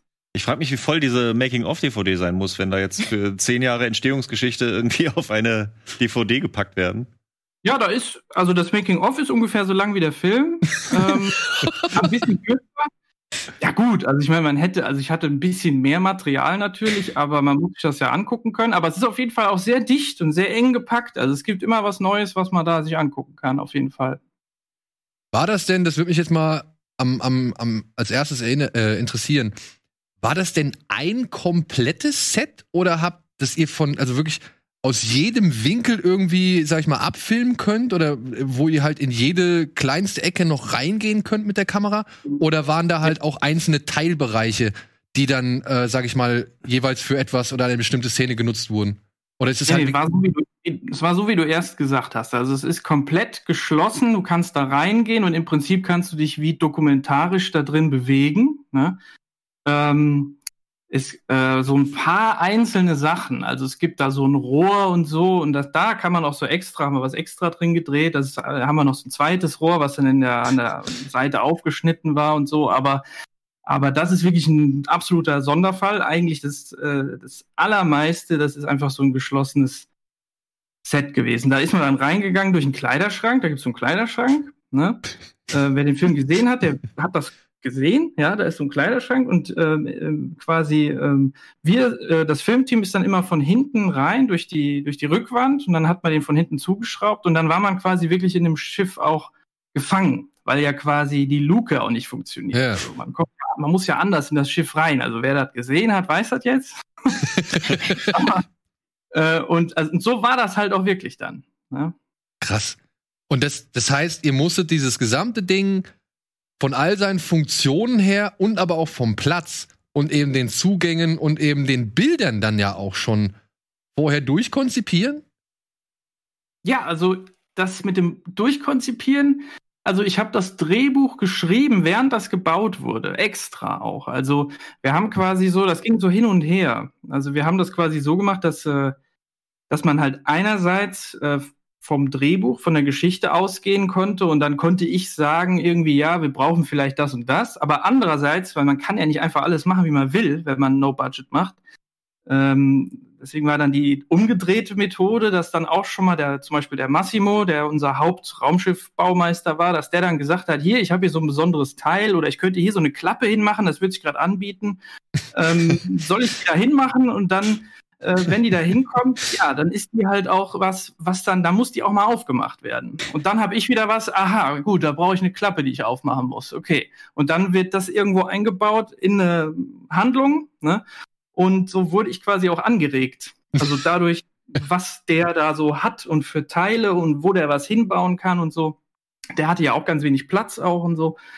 Ähm, und äh, das ist so der Prozess eigentlich gewesen. Aber ansonsten, klar, du hast recht. Also man musste halt alles, ähm, alles äh, so bauen und auch funktional. Also es musste, also musste nicht fliegen, aber es musste halt, ähm, halt vorne alles, äh, ne, also alles, was da leuchtet und auf was auf den Monitoren los ist und so, das wurde alles dann geschrieben und da gab es dann Programme für, da lief dann im Hintergrund so alles Mögliche, dass es geblinkt hat, äh, je nachdem, wie sich das Schiff so fühlt. Ne? und ähm, das musste, klar, musste alles vorbereitet werden. Ähm, und ja, das dauert dann. Das also, klingt aber irgendwie nach dem äh, die bessere Herangehensweise. Also ich überlege gerade bei No Budget, wenn du dann natürlich ein Drehbuch hast und dann versuchst irgendwie das, was du dir vorher ausgedacht hast, zu bauen, dann musst du sowieso irgendwo Kompromisse und Eingeständnisse ja. machen und sonst was. Wenn du natürlich das Raumschiff baust und siehst, was du hast und daraufhin auf Ideen kommst, ich glaube, das ist wesentlich der dankbare Weg. Aber ich stelle mir auch dann eine Schwierigkeit, eine weitere Schwierigkeit vor, wenn da ein Konstrukteur zu dir ankam und sagt, guck mal hier, ich habe jetzt hier noch den Zapfhahn für diesen Brei, den die zum Beispiel da essen, so, ja, dann musstest du oder hast du dich ungefähr verpflichtet gefühlt oder ein bisschen verpflichtet gefühlt, dann auch irgendwie diese ganzen Gerätschaften oder, oder Funktionen irgendwie dann ins Drehbuch auch reinzuschreiben, obwohl sie vielleicht gar nicht wirklich notwendig gewesen wären? Nee, das, das gab's nicht. Es ist, es ist eigentlich lustig, sich das vorzustellen. ähm, aber es war leider nicht so. Ja, tut mir leid. Also es, also es ist dann doch eher so gewesen, wenn, also im Zweifelsfall kam es eher von der Geschichte, ne, was man so braucht. Und manches war ja auch schon im Vorfeld klar. Ne? Also man wusste ja manches schon auch. Also es war jetzt nicht so, dass wir angefangen haben und dann das Raumschiff war dann fast fertig und dann wussten wir immer noch nicht, was los ist. Also was da äh, für eine Handlung äh, noch drin stattfinden soll. So war es ja nicht. Ne? Aber was halt schon so war, wir haben ganz am Anfang zuerst immer über die übers Design gesprochen und darüber, wie das Raumschiff aussehen soll und haben uns dann ausgetauscht über Vorbilder so aus den 80ern und so. Ähm, und währenddessen kam auch erst die Handlung dann zustande. Aber als wir anfingen, das Raumschiff zu bauen, war davon schon einiges klar eigentlich. Also so die Grunddinge waren da schon klar. Wo stand das Raumschiff eigentlich? Also ich meine, wenn ihr das über Jahre gebaut habt, habt ihr da eine angemietete Halle gehabt oder Gott sei Dank irgendwo ein Privatgrundstück? Ja, also privat, genau. Also es war eine Halle äh, und äh, die gehörte zufällig äh, den Eltern äh, unseres äh, äh, ja, ja, man kann ja immer schwer die Funktionen benennen. Also ja. Produzent, der aber auch äh, Catering gemacht hat und Modelle gebaut hat äh, und programmiert hat und Sachen gemacht hat alles Mögliche. Ähm, die haben so eine Halle und da wurde das gebaut und dann war das kein Problem. Okay. Also haben wir auch Glück gehabt, ne? weil das hat man jetzt nicht unbedingt. Äh, das gibt es jetzt nicht immer so hinter jeder Ecke. Aber du hast es jetzt schon ein paar Mal erwähnt. Ihr habt einfach verdammt wenig Geld gehabt. Ihr habt eine Crowdfunding-Kampagne gestartet, um ein bisschen Geld zusammenzukriegen, wenn ich das richtig gesehen habe. Und ja. ähm, was ich auch gelesen habe, ihr musstet dann noch mal irgendwie extra Kohle zahlen, da komme ich aber gleich drauf. Meine Frage ist vorerst, war, seid ihr mit irgendjemandem, also seid ihr zu irgendjemandem hingegangen und habt gesagt, ey, wir haben hier ein Skript, wir haben hier ein eigenes Raumschiff, wir würden gerne einen Film drin machen, habt ihr Bock? Also gab es wirklich gar keinen, der irgendwie noch ansatzweise Interesse für das Thema gehabt hat? Nee, wir haben das gar nicht erst so versucht. Also wir hatten, wir waren, nee, wir, wir haben relativ schnell gedacht, dass Crowdfunding am besten passt zu unserem Projekt irgendwie das, da waren wir auch am ehesten warm mit, so, mit diesem Konzept und so. Ähm, und das Einzige war, da waren so ein paar Überlegungen, ja, man könnte vielleicht zur Filmstiftung gehen, also oder irgendwie halt Filmförderung oder so beantragen. Aber dadurch, dass wir halt alle keinen Filmschulhintergrund haben, haben wir auch keine Ahnung davon gehabt und dann haben wir auch gar nicht mehr, irgendwann auch nicht mehr gesagt, ja, äh, das müssen wir irgendwie versuchen, sondern dann war einfach das Crowdfunding schon direkt auf dem Schirm und dann haben wir halt, haben wir halt den Weg gewählt. Ne? Ähm, so muss man es eigentlich sagen, ja. Krass. Und dann musstet ihr noch mal extra Geld für eine FSK-Freigabe zahlen. Stimmt das? Ja klar, also ich meine, die, die muss man bezahlen. Ne? Also ich meine, sonst sind das ja nicht die Leute, die den Film machen, die das bezahlen. Das ist manchmal ist es dann ja, also ich schätze mal, meistens ist es der Verleih. Ähm, das heißt, ich hätte das auch nicht unbedingt machen müssen, aber wir haben ja dann ähm, quasi auch so ein paar äh, Kinovorstellungen schon gehabt, mal so Sondervorstellungen und auch äh, je nachdem für Festivals oder so ist das auch nicht schlecht, wenn man das schon hat, ne? weil sonst darfst du das eigentlich nicht oder dann musst du halt 18 sein und dann ist das irgendwie ganz schlecht und so. Äh, und dafür wurde das dann schon gemacht, relativ früh. Und das stimmt schon. Da muss man dann, wie viel kostet das so? 1500, bisschen mehr, muss man dann dafür zahlen, dass die dann da ihren, irgendwie, dass sie dann sagen, ab 12. Ne? Ist ab 12 ist er geworden.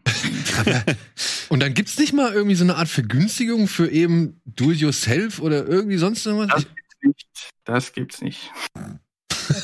Sehr gut. Mies. Ja, ja, genau. Aber ja, äh, andererseits kommst du dir dann auch so vor, da wirst du irgendwie gleich behandelt, kannst du dir noch so was zurechtdenken. Ich bin einer der Großen. ja.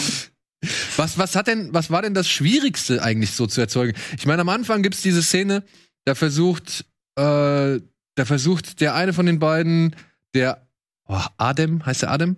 Ja, ja. Adem Ja. versucht ja diese Tür aufzumachen. Und, Ja. und hat ja nur diesen Spalt und holt sich dann irgendwann so einen Schraubschlüssel und stemmt das Ding so auf und schiebt es so auf. Und es wirkte wirklich sehr massiv. Ja, und später sieht man ja, glaube ich, auch noch hier und da, wie es sich sehr leicht öffnen lässt. Und ich, ich habe mich dann so gefragt, was war da so gesehen an diesen ganzen Lämpchen und Funktionen und da muss Wasser rauskommen und hier muss noch mal zischen und hier muss eben noch dieses Gewinde hochkommen und so. Was war da die größte Herausforderung? Was, was, was hat am meisten äh, Schwierigkeiten verursacht? Also ich glaube, also das kann ich nicht bis zuletzt. Da würde ich immer denken, da müsste man jetzt den Massimo fragen, weil der die schlimmsten Erfahrungen da gemacht hat. Der hat sich auch den Kopf sehr oft gestoßen und der ist auch mal ohnmächtig geworden. Also der ist, äh, der hatte dann da irgendwas zu tun mit so einem äh, Kompressor und war irgendwas am Aufpumpen und dann ist es explodiert, explodiert, ja. Und dann äh, ähm, und dann erzählt er so, wie er dann irgendwie wieder wach geworden ist, wie der dann da neben dem Raumschiff lag. Aber ähm, ähm, ich glaube, der hat das auch ein bisschen übertrieben. ähm, es ist aber höchstens, also ich meine, du hast jetzt die Tür angesprochen. Die Tür war ein Ding, das ist wirklich maßgeschneidert, also maßangefertigt worden. Da hat der ein 3D-Modell, also hat in, in, ne, also hat, hat die Tür so in 3D vorgezeichnet. Dann wurde die ausgelasert aus Stahlblech und so. Das heißt, das war nicht nur Schrott. Ansonsten haben wir aber mit viel Schrott auch gearbeitet. Das heißt, man musste auch viel Schrott so transportieren und beschaffen und gucken, wer irgendwas hat, irgendeinen allen möglichen Scheiß, was einer irgendwo noch auf dem, äh, also hier, wo ich herkomme, sagt man auf dem Ollern, ja, ich weiß, das kennt ihr nicht, also auf dem Dachboden, ja, was einer auf dem Dachboden hat oder so. Also es wurde viel auch so, auch mit Found Footage quasi gearbeitet, aber dann eben, was das Production Design anging. Ähm, und das war immer irgendwie schwierig, also keine Ahnung. Also der Pilotensitz ist so ein Zahnarztbehandlungsstuhl, ne? Der wurde dann, der wurde so, äh, wurde alles auseinandergenommen und der wurde schwarz angesprüht und ähm, der, äh, das war, das war dann halt, den haben wir bei einem Auktionshaus, bei einem Bekannten, haben wir den ersteigert für ein Euro. Und dann äh, haben, wir den, haben wir den abgeholt bei dem Zahnarzt, da habe ich dem zwei Euro gegeben. Ne? Und, äh, und dann äh, äh, Großzügig. das halt sowas, dann hast du so einen Zahnarztstuhl und dann du kennst dich damit ja nicht aus und so. Und da, dafür war dann immer der Massimo da, dass der dann halt guckt, was ist denn hier eigentlich? Und dann war das dann hydraulisch und dann kam da äh, die Sülze raus und dann war das ganz fies und schlimm und so. Und dann musste immer mit sowas gearbeitet werden. Also man musste auch quasi, quasi immer die, so die Sachen kennenlernen. Auch so eine Waschmaschine, die auseinandergebaut wurde. Und dann musste man gucken, wie sieht die überhaupt aus? Was ist denn jetzt hier? Was haben wir jetzt hier für Teile und so? Ähm, und wie könnte das denn dann aussehen? Ne? Und so wurde halt viel gemacht. Aber wie gesagt, das haben die bei Alien auch gemacht, ne? Oder bei, bei Star Wars haben die auch äh, im Prinzip so gearbeitet. Also in groß für die großen Sets und auch in klein für, für die Modelle. Also unser Schiff, also von außen ist ja ein Modell, ne? Ein kleines, ist ja kein CGI oder so, ne? Äh, und ähm, da wurde es so ähnlich gemacht, dann halt nur mit kleinen, mit kleinen Teilen dann. Ist die Raumstation, an der sie da so nach dem ersten Drittel kurz vorbeifliegen, ist das auch ein Modell oder ist das. Ist Ja. alles ein Modell. Also es sind alles Modelle, alles Practical Effects quasi. Ey, und das Also- finde ich, das finde ich so schön. Das sieht man, das sieht man. Ich habe mich halt nur noch gefragt. Ich dachte zum Beispiel da, wo die, die Scheibe ist beim Raumschiff, ne? Wenn dann, ähm, ob das ein Greenscreen war? Ja, ja, also die Scheibe an sich schon. Ja, ja. genau. Ja, Aber ja. trotzdem, wenn man dann halt eben ja den Umstand hat, also wenn man das Raumschiff halt dann durchs, durchs All fliegen sieht, ich fand die Szene mit dieser Riesenstation, an der sie da so vorbeifliegen, ich fand das super. Weil das hat mal nach langer Zeit wieder so diesen Eindruck, den bei Science-Fiction-Filmen nicht mehr viele Filme machen, erweckt, dass, ja, das ist alles fucking groß. Und wenn du dann da was siehst, ist es nicht in erster Linie unbedingt erfreulich, sondern es ist auch irgendwie, ja, weiß ich nicht, äh, Ja, komisch. Weißt du, wie man, weißt du, wie man die, das nennt? Das mit dem, alles ist fucking groß. Da gibt's ja so einen Begriff, Big Dump Object. Kennt ihr das? Das, die? Nee. Das gibt's. Also, das ist auch so ein Science-Fiction-Ding. Also, so wie die Sonde bei Star Trek 4 oder so. Ne? Also, diese so große Dinger, wo man nicht weiß, wofür die da sind. Und dann sind die auch ganz alt und dann haben die so eine lange Geschichte. Das ist halt so eine bestimmte Dimension so von, von ähm, ja, solchen, solchen Teilen von solchen Handlungen, die dann meistens in Science-Fiction äh, vorkommen, also die, die da irgendwie ganz, also dadurch wird das dann auch oft so mythologisch und so. Das habe ich halt dann auch gern sowas. Also weil du sagst, das, das ist immer alles so groß und so. Das, das äh, war auch was, was uns wichtig war, quasi. ja. Soll ich mal, äh, hier, soll ich euch mal da, ähm, hier, ich, Moment. Mach alles. Das, Oh, Ach, da ist es. Geil. Mega gut. also da, ah, nee, so oder so. Das ist quasi das Raumschiffmodell. Ähm, und äh, das steht einfach hier auf so einem Ding. Ne? Und das wurde halt, also da ist so ein Holzkern ähm, und drumherum, die Methode nennt man halt Kit-Bashing. Ne? Kit-Bashing. Das ist quasi, wenn man Model-Kits, Model-Kits, also deswegen Kit-Bashing, äh, wenn man die auseinander nimmt und dann die Teile wieder neu verwendet und so. Das, und das haben die bei Star Wars auch gemacht. Also wir haben halt auch viel Zeit verbracht damit, auch vorher sowieso schon, aber dann auch nochmal extra so alte Making-ofs zu gucken und so. Damals irgendwas gemacht wurde. Auch so mit dem Aquarium, ähm, ist ja das, ähm, wisst ihr das? Also das mit dem Aquarium, wir haben, wir haben quasi so einen Cloud-Tank gemacht. Ne? Ja. Früher haben die ja so, äh, ne, ähm, für Zorn des Khan wurde das gemacht oder für unheimliche Begegnungen der dritten Art. Die Wolken oben so, wenn die sich so bewegen, wenn die so aufgehen und so. Jäger Das sind ja immer- Schatzes. Farbe in Wasser. Ne? Und das haben wir dann auch gemacht. Also halt nur mit einem kleinen Aquarium dann. Aber ähm, da kannst du dann auch richtig gut, wenn du das richtig beleuchtest und, und so, dann ist es halt echt besser, als wenn du das in Blender oder so machst. Gerade bei solchen, ähm, ja, ich sag mal so, so organischen, organischen Sachen oder so. Ähm, es gibt auch Sachen, die sind besser, wenn man sie in Blender macht, das ist schon klar. Also das Raumschiff hätte man schon auch in 3D machen können, aber das war so ein bisschen, da wollten wir so ein bisschen puristisch. ja, das war, also pass mal auf, wir, wir, wir waren ähm, unzufrieden mit dem Look von, und da wird mir jeder zustimmen, oder vielleicht auch nicht, von Star Wars Episode 2 vor allen Dingen, ja. Ähm, wir fanden das irgendwie doof, da war was verloren gegangen. Ne? Und wir, wir sind auch eher aufgewachsen. Ich weiß nicht, wie alt ihr so seid, aber ich, aber ähm, so als Kind, da hat man halt dann noch diese, hat man halt die Filme gehabt, wo alles haptisch war und wo man das irgendwie, das hat eine andere Ästhetik und so und das wollten wir halt auch wieder machen. Mittlerweile ist es gar nicht mehr so originell. Als wir angefangen haben, war es das vielleicht noch, aber mittlerweile haben wir Nee, ich meine jetzt so bei Interstellar oder so, Ja. da Ja. haben die ja auch mit Modellen gearbeitet. Das ist ja mittlerweile eigentlich doch wieder sowas, was man auch machen kann. Also quasi einfach die Methode nach dem Zweck aussuchen. Ne, dass man sich fragt, äh, ja, womit kann man das jetzt am besten machen? Und ähm, da machen wir es jetzt so und dann nicht mehr nur nicht nur denken, dass jetzt CGI immer für alles die beste Lösung ist oder so. Und jetzt wird das ja wieder mehr so gemischt. Ne? Aber wir haben dann eher noch gedacht, wir mischen nicht, wir machen alles. Ähm, wir machen alles.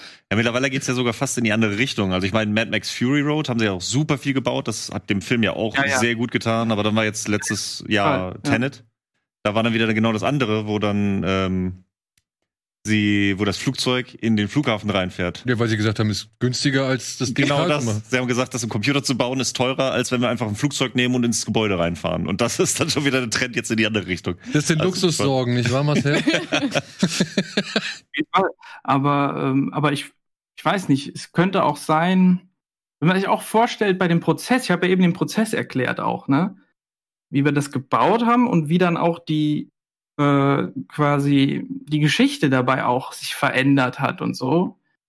Das hättest du ja sonst auch nicht. Ne? Also wenn, wenn du das in 3D machen würdest, da könntest du ja dann wirklich sagen, so, jetzt wird das genau so gemacht und alles so. Das heißt, alles muss von dir kommen. Also alles muss aus deiner Ideenwelt kommen. Aber wenn du mit so physischen Sachen arbeitest, dann haben die selber ja auch eine Widerständigkeit und dann machen die selber was und dann schlagen die dir was vor. Ne? Und dann geht man darauf ein. Das ist ein ganz anderes Arbeiten quasi. Ähm, das ist was, das wurde auch, das wird wahrscheinlich immer nicht so beschrieben, ne, wenn man so über Filme liest und so, aber das wird eigentlich immer so gegeben haben, früher auch, ne, wo man ja immer so irgendwelche Widerstände hatte, ne, wo man dann irgendwie, was weiß ich, ne, also ich weiß nicht genau, wie, wie wahr die Geschichte ja wirklich ist, aber man erzählt das ja immer von dem Bruce, von Jaws, ne, von dem, aus dem Weißen Hai, ne, dass dann der Hai erst nicht funktioniert hat so gut, ne, und dann, ähm, und dann die deswegen irgendwie gezwungen waren, den nicht so oft zu zeigen oder so. Und gleichzeitig war es aber erzählerisch auch gut, ihn nicht so viel zu zeigen und erst später, ne, nach diesem äh, Prinzip, das Monster nicht so viel zu zeigen, ne, ähm, oder gar nicht zu zeigen, ne, dieses Don't show the monster Prinzip, ne. Also da kommt dann beides so zusammen. Einmal, einer haben die, einmal haben die so ein Problem und andererseits ist es aber auch äh, besser, wenn man das dann auch so macht. Ne?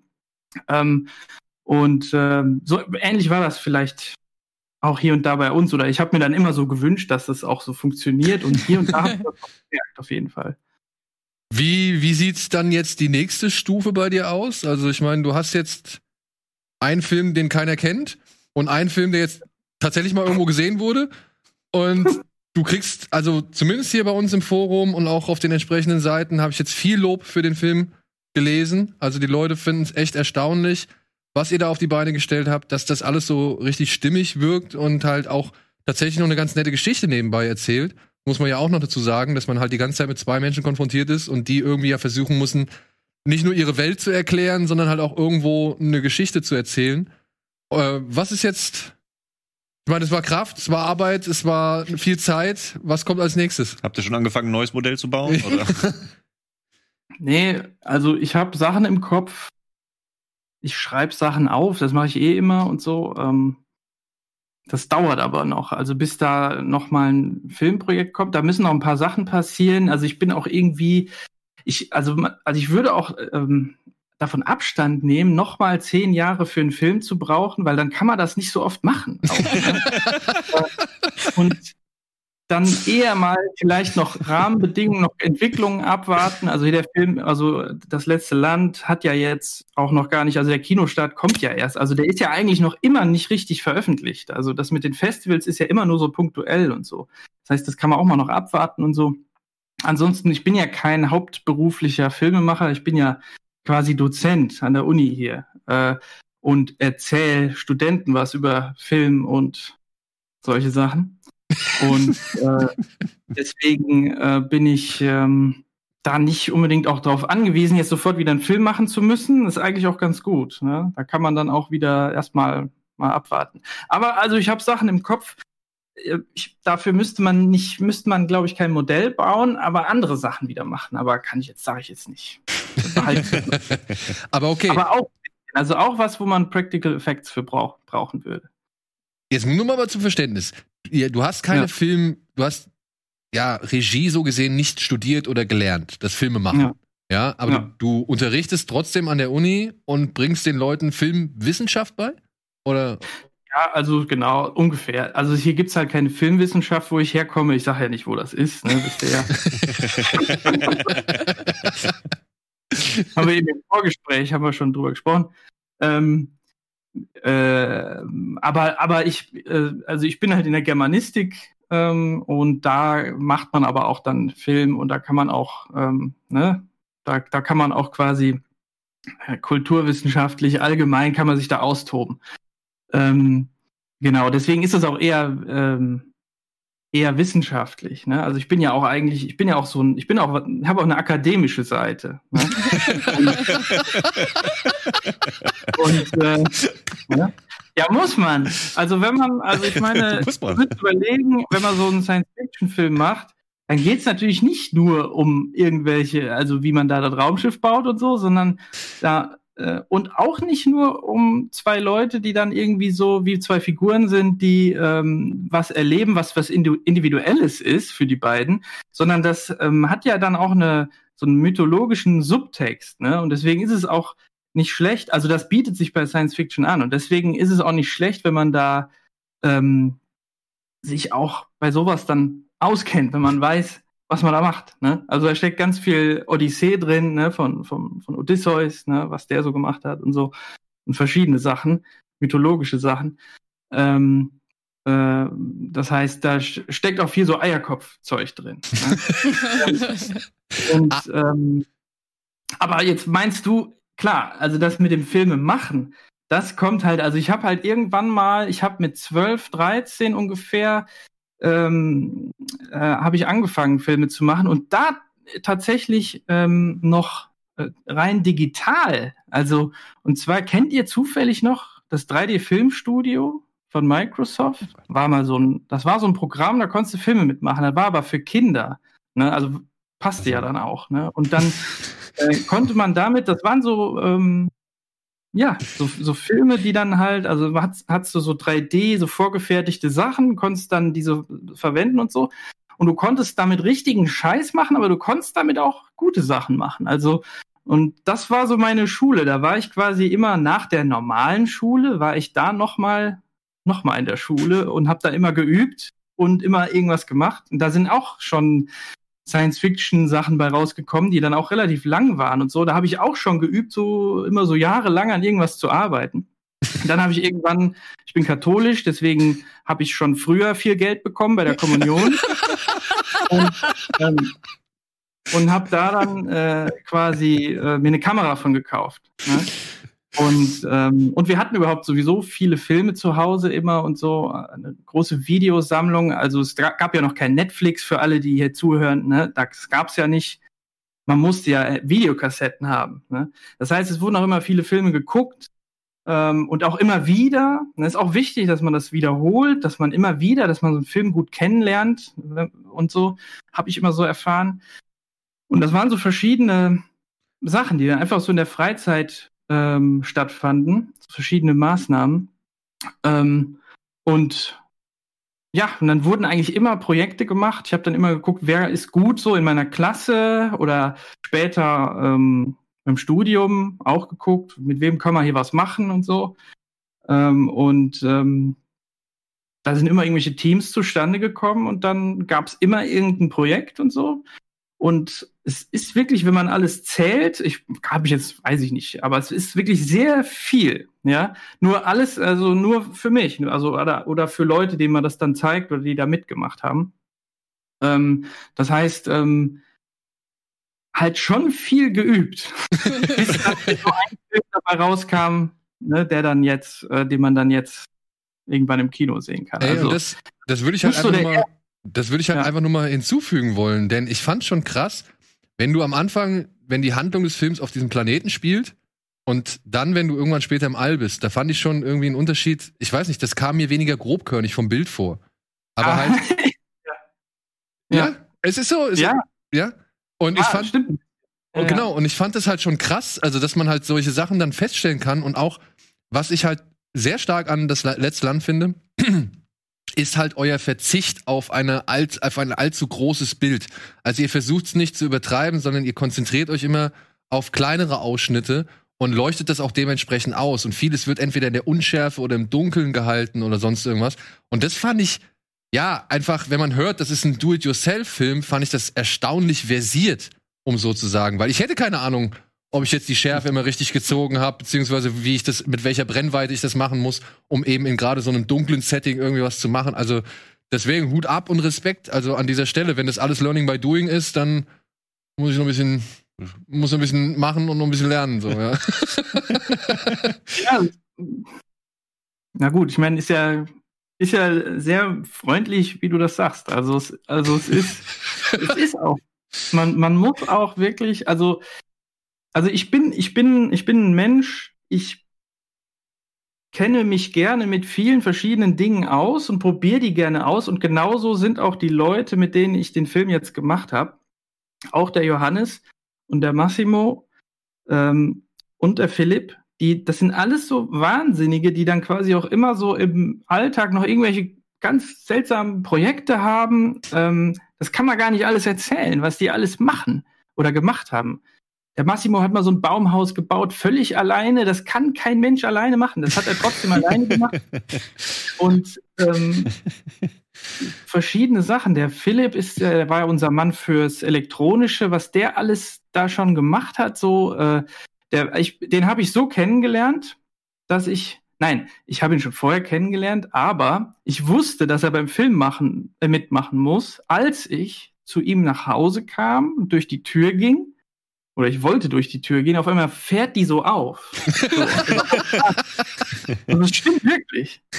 Das stimmt wirklich. Und dann gehe ich durch die Tür durch und dann fährt die hinter mir wieder so zu. Und dann dachte ich, ja, was ist das denn jetzt hier für einer? Ich versuche ja gerade Leute zusammenzukriegen für einen Film mit Raum, mit einem Raumschiff. Ne? Und dann, und so hat sich das dann halt auch entwickelt. Also man braucht dann so, wenn man wenig Leute hat, dann braucht man welche, die dann so sind. Ne? Und äh, das heißt, man braucht auch ein bisschen Glück, ne? dass man die irgendwie findet. Das, das ist das natürlich auch. Ja. Ey, Ja. wir sind froh, dass wir dich gefunden haben. Denn Ja. äh, ich würde behaupten, du musst noch mal hier bei uns vorbeischauen. Ich weiß nicht, Feline, hast du noch eine Frage? Wir haben dich Nee, jetzt so völlig ich, bin, nee, ich bin völlig begeistert. Ich, hör, ich, äh, ich, ich hänge an euren Lippen und höre zu. Das Ja, ist, weil äh, ich muss auch sagen, da ist eine Menge Stoff dabei und ich glaube, das sprengt so langsam auch unseren Rahmen, weil wir müssen hier noch so ein bisschen ein paar Punkte abhandeln. Aber Marcel, ich danke dir viel, vielmals. Ich danke dir, dass wir diesen Film hier zeigen können. Wenn du Bock hast, nur wenn du Bock hast, es Ja. ist nur eine Idee. Ja, es Ja. ist nur eine Idee, aber denk vielleicht mal drauf rum. Vielleicht, noch bevor der Film jetzt irgendwie großartig rauskommt oder vielleicht zum Start, wenn er irgendwann richtig rauskommt, könnten wir ja mal ein Telekollektiv machen, dass du zu uns hierher kommst und wir gucken uns deinen Film mit dir gemeinsam an. Und du Stell dir das mal vor. erzählst halt so ein bisschen, was da war und was da war und was da war. Ich glaube, das äh, wäre noch mal was. Ja, ist doch gut. Können wir doch machen. Ja? Ist auf jeden Fall. Geil. Ich bedanke mich für den, für den, ähm, für die Einladung und ich bedanke mich auch, dass ihr das äh, gerade macht, ne, mit dem Festival, weil das ist ja alles auch sehr, äh, also ich habe das ja auch aus meiner Perspektive so wahrgenommen, dass das alles was, also für mich war es ja sehr überraschend, ne, und alles sehr spontan und wie man so schön sagt, mit heißer Nadel gestrickt.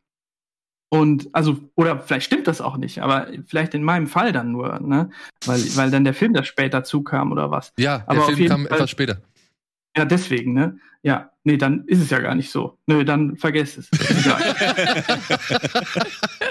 Also Chat ist auch voller Liebe und freut Ja, sich ey, mega wirklich. drauf. Also wir, wir Ja. sehen hier gerade sehr viele Herzen und äh, sehr viel Zustimmung, dass du auf jeden Fall noch mal vorbeikommen sollst. Und am besten dann wirklich halt im Rahmen eines Telekollektivs, um ein bisschen was über den Film dann on the fly zu er erklären und zu erzählen. Das fände ich halt richtig geil. ja, machen wir. Ist doch gut. Geil. Ja. Marcel, vielen, vielen Dank, dass du dir die Zeit genommen hast. Viel, viel Glück für alles weitere, was da noch kommen mag. Wir sind gespannt, was da noch kommen mag. Also nach das letzte Land auf jeden Fall. Auf jeden Fall. Ich hoffe, ihr, ihr zieht noch nach. Und ich Auf jeden vielleicht, Fall. vielleicht hast du, hast du gesehen, was irgendwie noch auf dem Festival läuft? Hast du Interesse an dem einen oder anderen Film eventuell? Ja, auf jeden Fall. Also ich will, also ich, ich finde sehr gut, dass der Jallikattu da ist, weil der Trailer, wenn man sich den Trailer anguckt, ist so unglaublich, oder? Ist so richtig gut. Also ich habe ihn jetzt noch nicht gesehen, aber den wollte ich jetzt als erstes gerne, gerne mehr anschauen. Ja, cool. Aber ja, genau. Dankeschön. Viel Ich Erfolg danke euch. und bis zum nächsten Gut. Mal. Bis recht bald. Alles klar, macht's gut. Dankeschön. Tschüss. Vielen Dank. Ciao. Alter, Alter. Was ein geiler Typ. ja, Super sympathisch. ehrlich. Was ein geiler Typ, ey. Hammer. Gut. Hammer. Aber ja, liebe Leute, ne, ich meine, klar, wir können mit dem jetzt noch hier wahrscheinlich Zwei. Stunden zuhören. Aber wir sind jetzt auch schon fast wieder am Ende. Nach uns kommen auch noch ein paar Leute. Und wir haben auch noch ein paar äh, Filme, glaube ich, jetzt. Also, ich meine, ihr habt jetzt gehört, das letzte Ja. Land. Äh, also klar, der ist ein bisschen lang. Alles klar, äh, kein Problem. Aber trotzdem, ich bin auch wirklich erstaunt über die Machart und wie, wie stimmig das alles wirkt. Und auch die beiden Hauptdarsteller, ja, das sind jetzt nicht die, die Vollblut-Profis wahrscheinlich, aber die machen das, die machen ihre Sache gut. Also es geht halt einfach darum, dass die halt auf irgendeinem Wüstenplaneten am Anfang in dem Sturm findet der eine ein Raumschiff, der andere wurde hinterhergeschickt, um ihn zu jagen. Entschließt sich aber, als sie feststellen, dass das Raumschiff noch funktioniert, dem einen zu helfen, der entflohen ist, damit sie gemeinsam von diesem Planet abhauen können. Und dann schildert der Film halt so, was eigentlich danach passiert. Mhm. Und ähm, also von meiner Seite auch gibt's eine Empfehlung. Und ich, wie gesagt, ich bin sehr, sehr erfreut, dass die Leute das so gut angenommen haben. Ähm, dass ist Marcel auch noch so ein geiler Typ. Und ähm, dass das, ähm, ja, ey, dass da so ein, dass da auch, weiß ich nicht, das Verständnis dafür da ist, dass, dass diese Jungs das alleine gemacht Ja. haben. so. Und dass man nicht immer gleich sagt, oh, das sieht jetzt aber typisch deutsch aus oder sonst irgendwas. Oder das ist jetzt irgendwie aber doch irgendwie recht billig. Nein, wirkt es eben nicht. Nein. Wirkt es eben nicht. Also ich meine, ich hatte schon vorher vor, den Film zu gucken, aber ich habe es auch ein paar Mal im Chat gesehen, so ey, spätestens nach dem Interview Ja. will ich diesen Film jetzt auf jeden Genau, Fall ich bin auch jetzt Also, richtig motiviert, den zu schauen. Total. Tatsächlich. Ja. Und äh, aber was habt ihr noch irgendwie, was habt ihr noch geschaut? Was war, was fandet ihr noch irgendwie cool und empfehlenswert? Vicious Fun Vicious hat Fun mir auch Spaß gemacht. Den habe ich, glaube ich, als erstes gesehen und da hatte ich auch viel Freude mit. Den fand ich auch gut. Das war der erste. Das Ja. ist, ja, ich glaube, das Wishes Fun. Ich meine, ich habe ihn ja gestern halt, also habe ich ihn als als äh, puren Festivalfilm deklariert. So, ja, es ist ein Film, der halt auf dem Festival optimalst wirkt. Also das ist seine, seine, sein, sein Betätigungsfeld, das ist da, wo er hingehört. Ja. Und abseits davon muss man schon wahrscheinlich so ein bisschen Abstriche machen, beziehungsweise wird man vielleicht nicht ganz so mitgerissen von eben all dem, was da passiert. Aber das ist etwas, was ich jetzt auch so anhand der Reviews und der, der Kritiken, die wir jetzt bei uns im Forum äh, schon haben, feststellen konnte. Dass ziemlich viele Leute sagen, hey, das ist der beste Einstieg fürs Festival. Ja. Ja. Hätten wir vielleicht eine Mhm. Reihenfolge festlegen Vielleicht. sollen. Ja? So, ey Leute, guckt euch den an, danach Ja. seid ihr bestens eingestimmt aufs Festival. Was sagst du, Matthias? äh, er hat mir streckenweise Spaß gemacht, er hat mich streckenweise aber auch echt genervt. Ja? Also, äh, ja, also es ist so. Es ist echt schwer zu sagen. Also ich finde, den, was ihn, glaube ich, am meisten oder meinen Eindruck am meisten beschreibt, ist Style over Substance. Ich finde, der, Oh, der hat richtig coolen Style, der fängt halt gut an, 80s und so, und das ist, das geht ja ja voll in die Vollen. ähm, aber dann feierte das auch ein bisschen hier und da zu sehr. Ich finde, der bleibt in ein paar Szenen einfach ein bisschen zu lange. Äh, und dieses ganze Metamäßige fand ich halt, das hat man ja auch schon mehrfach gehabt. Und das finde ich irgendwie auch so ein bisschen drüber, also zu viel. Dafür, dass er sich so, dafür, dass er sich so sehr auf die Fahne schreibt, so, hey, ich bin ein Typ, der alle Horrorfilme gesehen hat, ich bin Horrorfilmjournalist und jetzt zeige ich euch, wie man Horrorfilme richtig macht.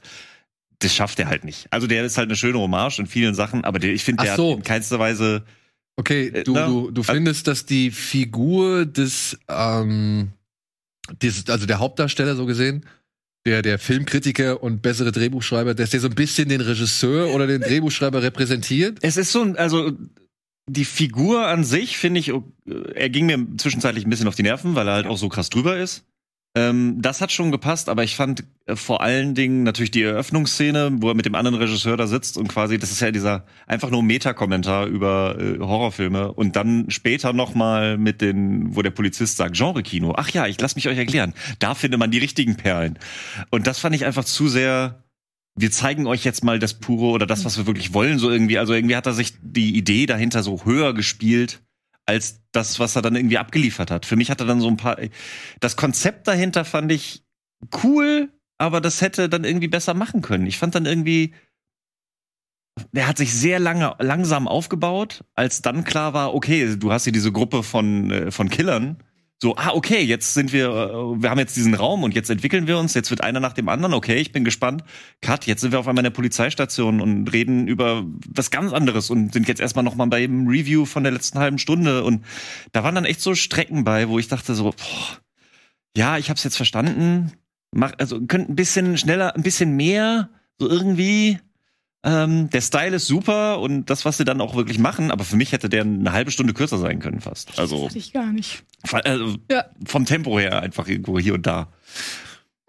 Ich frage mich gerade, ob es jetzt für mich wieder ein Plus ist, dass ich nicht so viele Horrorfilme schaue und da jetzt nicht äh, super tief in der Materie drin bin, weil ich dadurch die Gedanken, die du hattest, gar, überhaupt gar nicht hatte.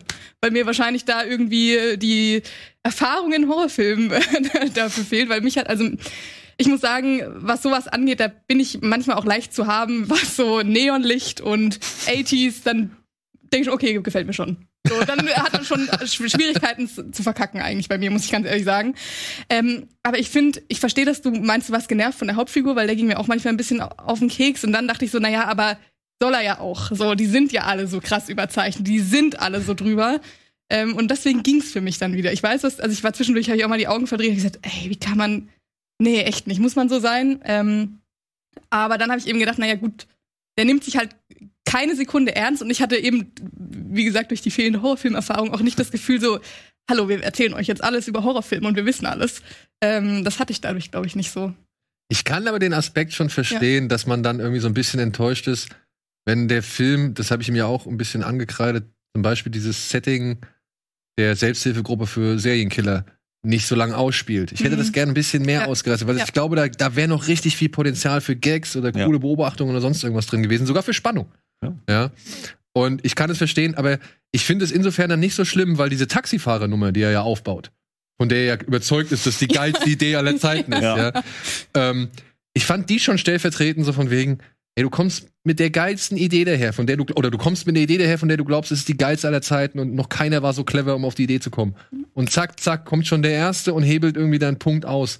Und dann kommt der Nächste und sagt, aber wie ist denn das und das? Und dann kommt der Nächste und sagt, aber wie ist denn das und das? Und das fand ich eigentlich schon als, wie soll man sagen, Selbstbewusstsein genug. Ja, Ja. um zu sagen, ey, ich hab auch nur Wasser, mit dem ich hier kochen kann und dementsprechend habe ich eine nette kleine Idee. Ja, ich habe hier mal die Gewürzmischung und das Fleisch und ich pack noch die Zutat Ich dazu. weiß auch nicht, ob mich die, die, die Konversation mit bei den Polizisten einfach dann drüber gekickt hat. Weil ich meine, Okay. es, es fängt an mit, äh, ey, ähm, äh, wie er den Horrorfilmregisseur interviewt und sagt so, ey, das ist alles lame und alles nicht believable und das ist come on, was ist denn bei ihr? Und er sagt ja direkt so, hey, meine Filme machen Spaß, so what? Äh, Mach's halt besser. Und dann kommt er mit der Taxifahrernummer, die danach ausgehebelt wird. Das fand ich auch noch gut. Aber als dann nachher nochmal so explizit draufgebracht wird, dieses, hey, wir machen hier einen Horrorfilm und das ist das und da findet man die richtigen Perlen.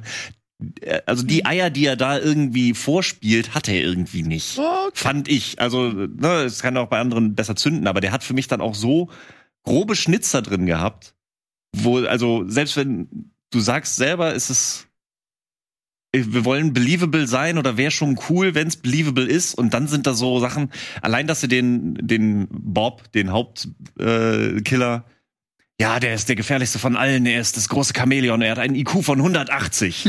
und er ist so smart. Wir müssen echt auf den aufpassen. Die bauschen den so auf. Ja, okay. Und dafür, was der dann am Ende macht, da denke ich mir so, alter Schwede, ernsthaft? Das wollte mir, wo, das ist doch nicht mal im Film irgendwie konsequent. Aber ist das nicht vielleicht gerade der Gag?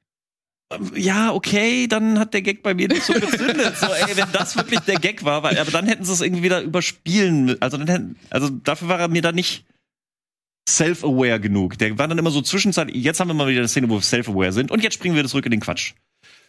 Und also für mich hat er nicht 100%, er hat mir Spaß gemacht, also das klingt jetzt schlimmer als es ist, weil ich die gerade die Kontraposition habe. Also der hat mir schon Spaß gemacht, äh, aber für mich viele Abzüge in der B-Note, einfach. Ja. Inspektor Patronum sieht's ähnlich. Sehr schöne Hommage an die 80er Jahre und dem Killerfilm-Genre. Etwas irritiert war ich vom Hauptcharakter, der irgendwie den Style von Marty McFly hatte. Und auch sonst schrie alles nach, hey, hallo, wir sind in den 80ern, aber auf eine coole und angenehme Art und Weise. Der Film hat insgesamt aber sehr Spaß gemacht, tolle Schauspieler, gute Witze und angenehme Länge. Die Story aber recht platt und wenig Twist für das, was es sein will, aber gut. Fühlt sich am Ende etwas an wie ein Mix aus Tarant- Tarantino, Driver und Baby Driver, ohne aber in irgendwas wirklich konsequent davon zu sein. 6,5 von 10 oder 3 von 5 Festivalsternen. Ich finde schön, dass diese Festivalsterne nochmal so, so eine extra, Gemein. so einen extra Touch kriegen, ja. Also, was würdest du sagen? Da muss ich dem eine 3 geben. Ich hätte ihm auch eine 3,5 gegeben, aber dann, ich kann nicht äh, äh, Spree eine 4 geben und dem auch eine 4. Deswegen muss ich ihm auch noch Okay, ja, gut. So sind eben die Hürden. Ja. Ah, Oh, Matthias. Drei. Oh. Oh, Ja, drei, doch, doch. Ja. Ist, schon, ist schon okay. Der hat, schon, er hat mich auch ein, zwei Mal zum Lachen gebracht. Der hat ja. nette Ideen. ja. Für das, was er sein will, habe ich zwar jetzt gesagt, aber ich habe es nur vorgelesen. Ja, liebe Freunde. Ja, ich warte immer noch auf den Zusammenschnitt von dieser ach so ominösen Phrase, die ich mir so oft aussprechen würde. Ja, tatsächlich lasse ich mir gefallen. Vorhin hatten wir noch drüber geredet, über ähm, Bob, Ja. dass der ihm so bekannt vorkam. Ja, Ähm, ich habe danach gegoogelt, aber die erste Assoziation, die ich hatte, wo man ihn direkt das erste Mal sieht, was dann auch ins Genre passte, irgendwie war für mich äh, Buffalo Bill aus Das Schweigen der Lämmer. das ist aber ein, Es ist er natürlich nicht, weil es auch viel zu spät ist. inzwischen irgendwie. sehr alter Mann. Aber das war so irgendwie, das war die Assoziation, die ich hatte und ich glaube, dadurch wirkte er so bekannt. Dann habe ich danach nochmal gegoogelt und dann hieß es irgendwie, wo hat er mitgespielt in einer Serie, was ich alles nicht gesehen hatte. Ja, Deswegen, ich kenn hab ihn- wirklich vorher nicht gesehen. Ich kenne ihn tatsächlich, also ich habe ihn auch nur gesehen in, in Housebound. Da hat er mitgespielt. Hm. Aber, ah nee, Quatsch, hat er nicht mitgespielt. Das Plakat sieht nur so ähnlich aus wie Housebound. Ah, okay. Dann habe ich tatsächlich nicht einen Film von ihm gesehen. Ich war mir so sicher, dass ich den irgendwoher kenne. Ich habe wirklich lange gegoogelt und ich weiß nicht warum. Er sieht einfach scheinbar wie irgendjemand anderes aus. Ich weiß es nicht. Ja, er hat, eine, er hat eine Aura oder irgendwie, Irgendwie, irgendwas, ja. was ihn sehr an irgendjemand anderes denken Ja, lässt, ohne dass er derjenige ist. Das ist krass. Ja. Aber tatsächlich, ich kenne nur diesen Monster Brawl, den habe ich aber nie gesehen. Und ansonsten ist der Mann ein sehr unbeschriebenes Blatt. Passt er dann auch wieder zur Rolle? Der Typ, Ja. der Chamäleon, der überall untertaucht und Ja. alle nehmen ihn. Ich, aber ich muss sagen, er war schon eine kleine Überraschung. Also diesen großen, diesen Ja. Jason Voorhees Ersatz, ja. den kenne ich halt schon aus ein paar Filmen. Ja. Aber er war eine angenehme Überraschung, weil ich gedacht habe, woher kommt der Typ so? Warum Ja. kommt der einem so vertraut vor? Warum hat man den noch nicht auf dem Zettel? Ja. Naja. Habt ihr sonst, bevor wir jetzt hier gleich äh, zum Ende kommen, noch irgendwas, was ihr besonders hervorheben wollt, wo ihr sagt, ey, eigentlich verdient der auch ein bisschen Aufmerksamkeit oder sonst? Äh, Crazy World würde ich noch kurz. Ja, den, den haben wir kurz morgen im erwähnen, Audioflick. So. Deswegen, also den, den kann man sich auf jeden Fall geben. Der ist jetzt auch kein, also man muss da auch wieder, was wir vorhin gesagt haben, so ein bisschen die Machart natürlich mit reinziehen. Den kannst du natürlich nicht davon trennen, aber den, den kann man sich auf jeden Fall mal geben. Ich meine, es ist ja auch nur eine Stunde. Und ich freue mich sehr auf den Morgen, ne? Für alle, die es nicht mitbekommen haben. Audioflick mit den beiden Micha Bros und Tim Heinke und mir zu Crazy World in einer speziellen Rocket Beans Fassung. Also nicht vergessen, auf, nur auf den, auf den Zettel schreiben oder sonst irgendwas. Einprogrammieren, eintimen. Wir sind für euch da. So, Feline. Ähm, wie hieß der andere? Long Way Home, der laotische? Ja. Ja. Ähm, ich finde, den kann man sich angucken, wenn man gutes Sitzfleisch hat. Äh, ich mochte den von der Machart, mir hat er von der Kamera her total gut gefallen. Mir hat er auch von der Story her gut gefallen. Er war mir dann ein Tick zu lang. Ja. Aber den finde ich eigentlich, ähm, man muss natürlich ihn auf laotisch mit Untertiteln gucken, das muss man halt mögen oder nicht. Ähm, Gerade in Verbindung mit der Länge, aber ich finde schon, dass man dem eine Chance geben sollte. Ähm, wie gesagt, er hat ein bisschen Pacing-Problem für mich, so im letzten Drittel. Aber trotzdem schafft er es, das habe ich, also ich habe den jetzt gestern Abend auch noch geguckt, ähm, trotzdem schafft er es immer wieder einen neuen, Ja. Neuen Informationsbrocken oder eine kleine Information mit reinzubringen, Ja, die halt irgendwie wichtig ist fürs Verständnis. Und das fand ich erstaunlich über diese lange Zeit. Ja. Ja, also von mir auch eher so eine Geheim, oder wie soll man sagen, so, wer, wer Lust auf was Ruhiges und Komplexes hat, Genau. der sollte gerne mal Long Walk eine Chance geben. Ja. Und ansonsten könnt ihr natürlich auch gerne allen anderen Filmen eine Chance geben. Ich hoffe, wir sehen uns natürlich dann auch morgen. Ich bedanke mich ganz herzlich bei euch beiden, Feline und Matthias. Äh, war schön, mal wieder mit euch zu quatschen.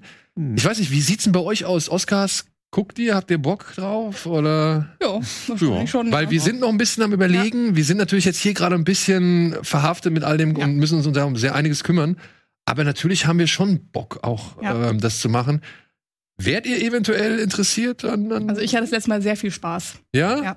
Ich bin ja gerade dieses Jahr ist ja eine besondere Ja. Ausgabe der Oscars. Ja. Dann wird's, glaube ich, ganz Wir spannend. müssen es halt nur dann wahrscheinlich auch ein bisschen besonders gestalten, verteilt auf, Ja. auf mehrere Settings. Aber vielleicht können wir einfach mal durchmischen oder so, wenn es irgendwie geht. Und testen und äh, mit Masken und Abständen und all so ein Kram, das kriegen wir bestimmt alles hin. Aber ja, vielen, vielen Dank. Dann äh, behalte euch mal, behalte ich euch mal im Hinterkopf äh, für Sonntag. Und ansonsten, ey, vielen, vielen Dank da draußen. Ähm, ich äh, genieße gerade wirklich auch die Begeisterung für unseren Interviewgast und, und äh, eben für die Resonanz.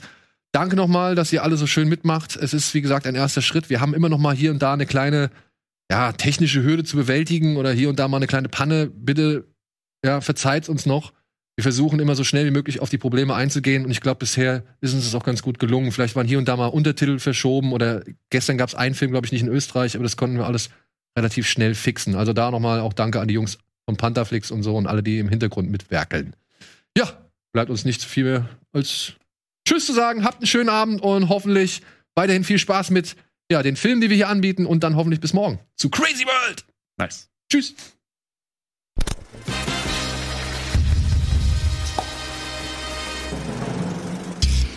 Diese Sendung kannst du als Video schauen und als Podcast hören. Mehr Infos unter rbtv.to/kinoplus.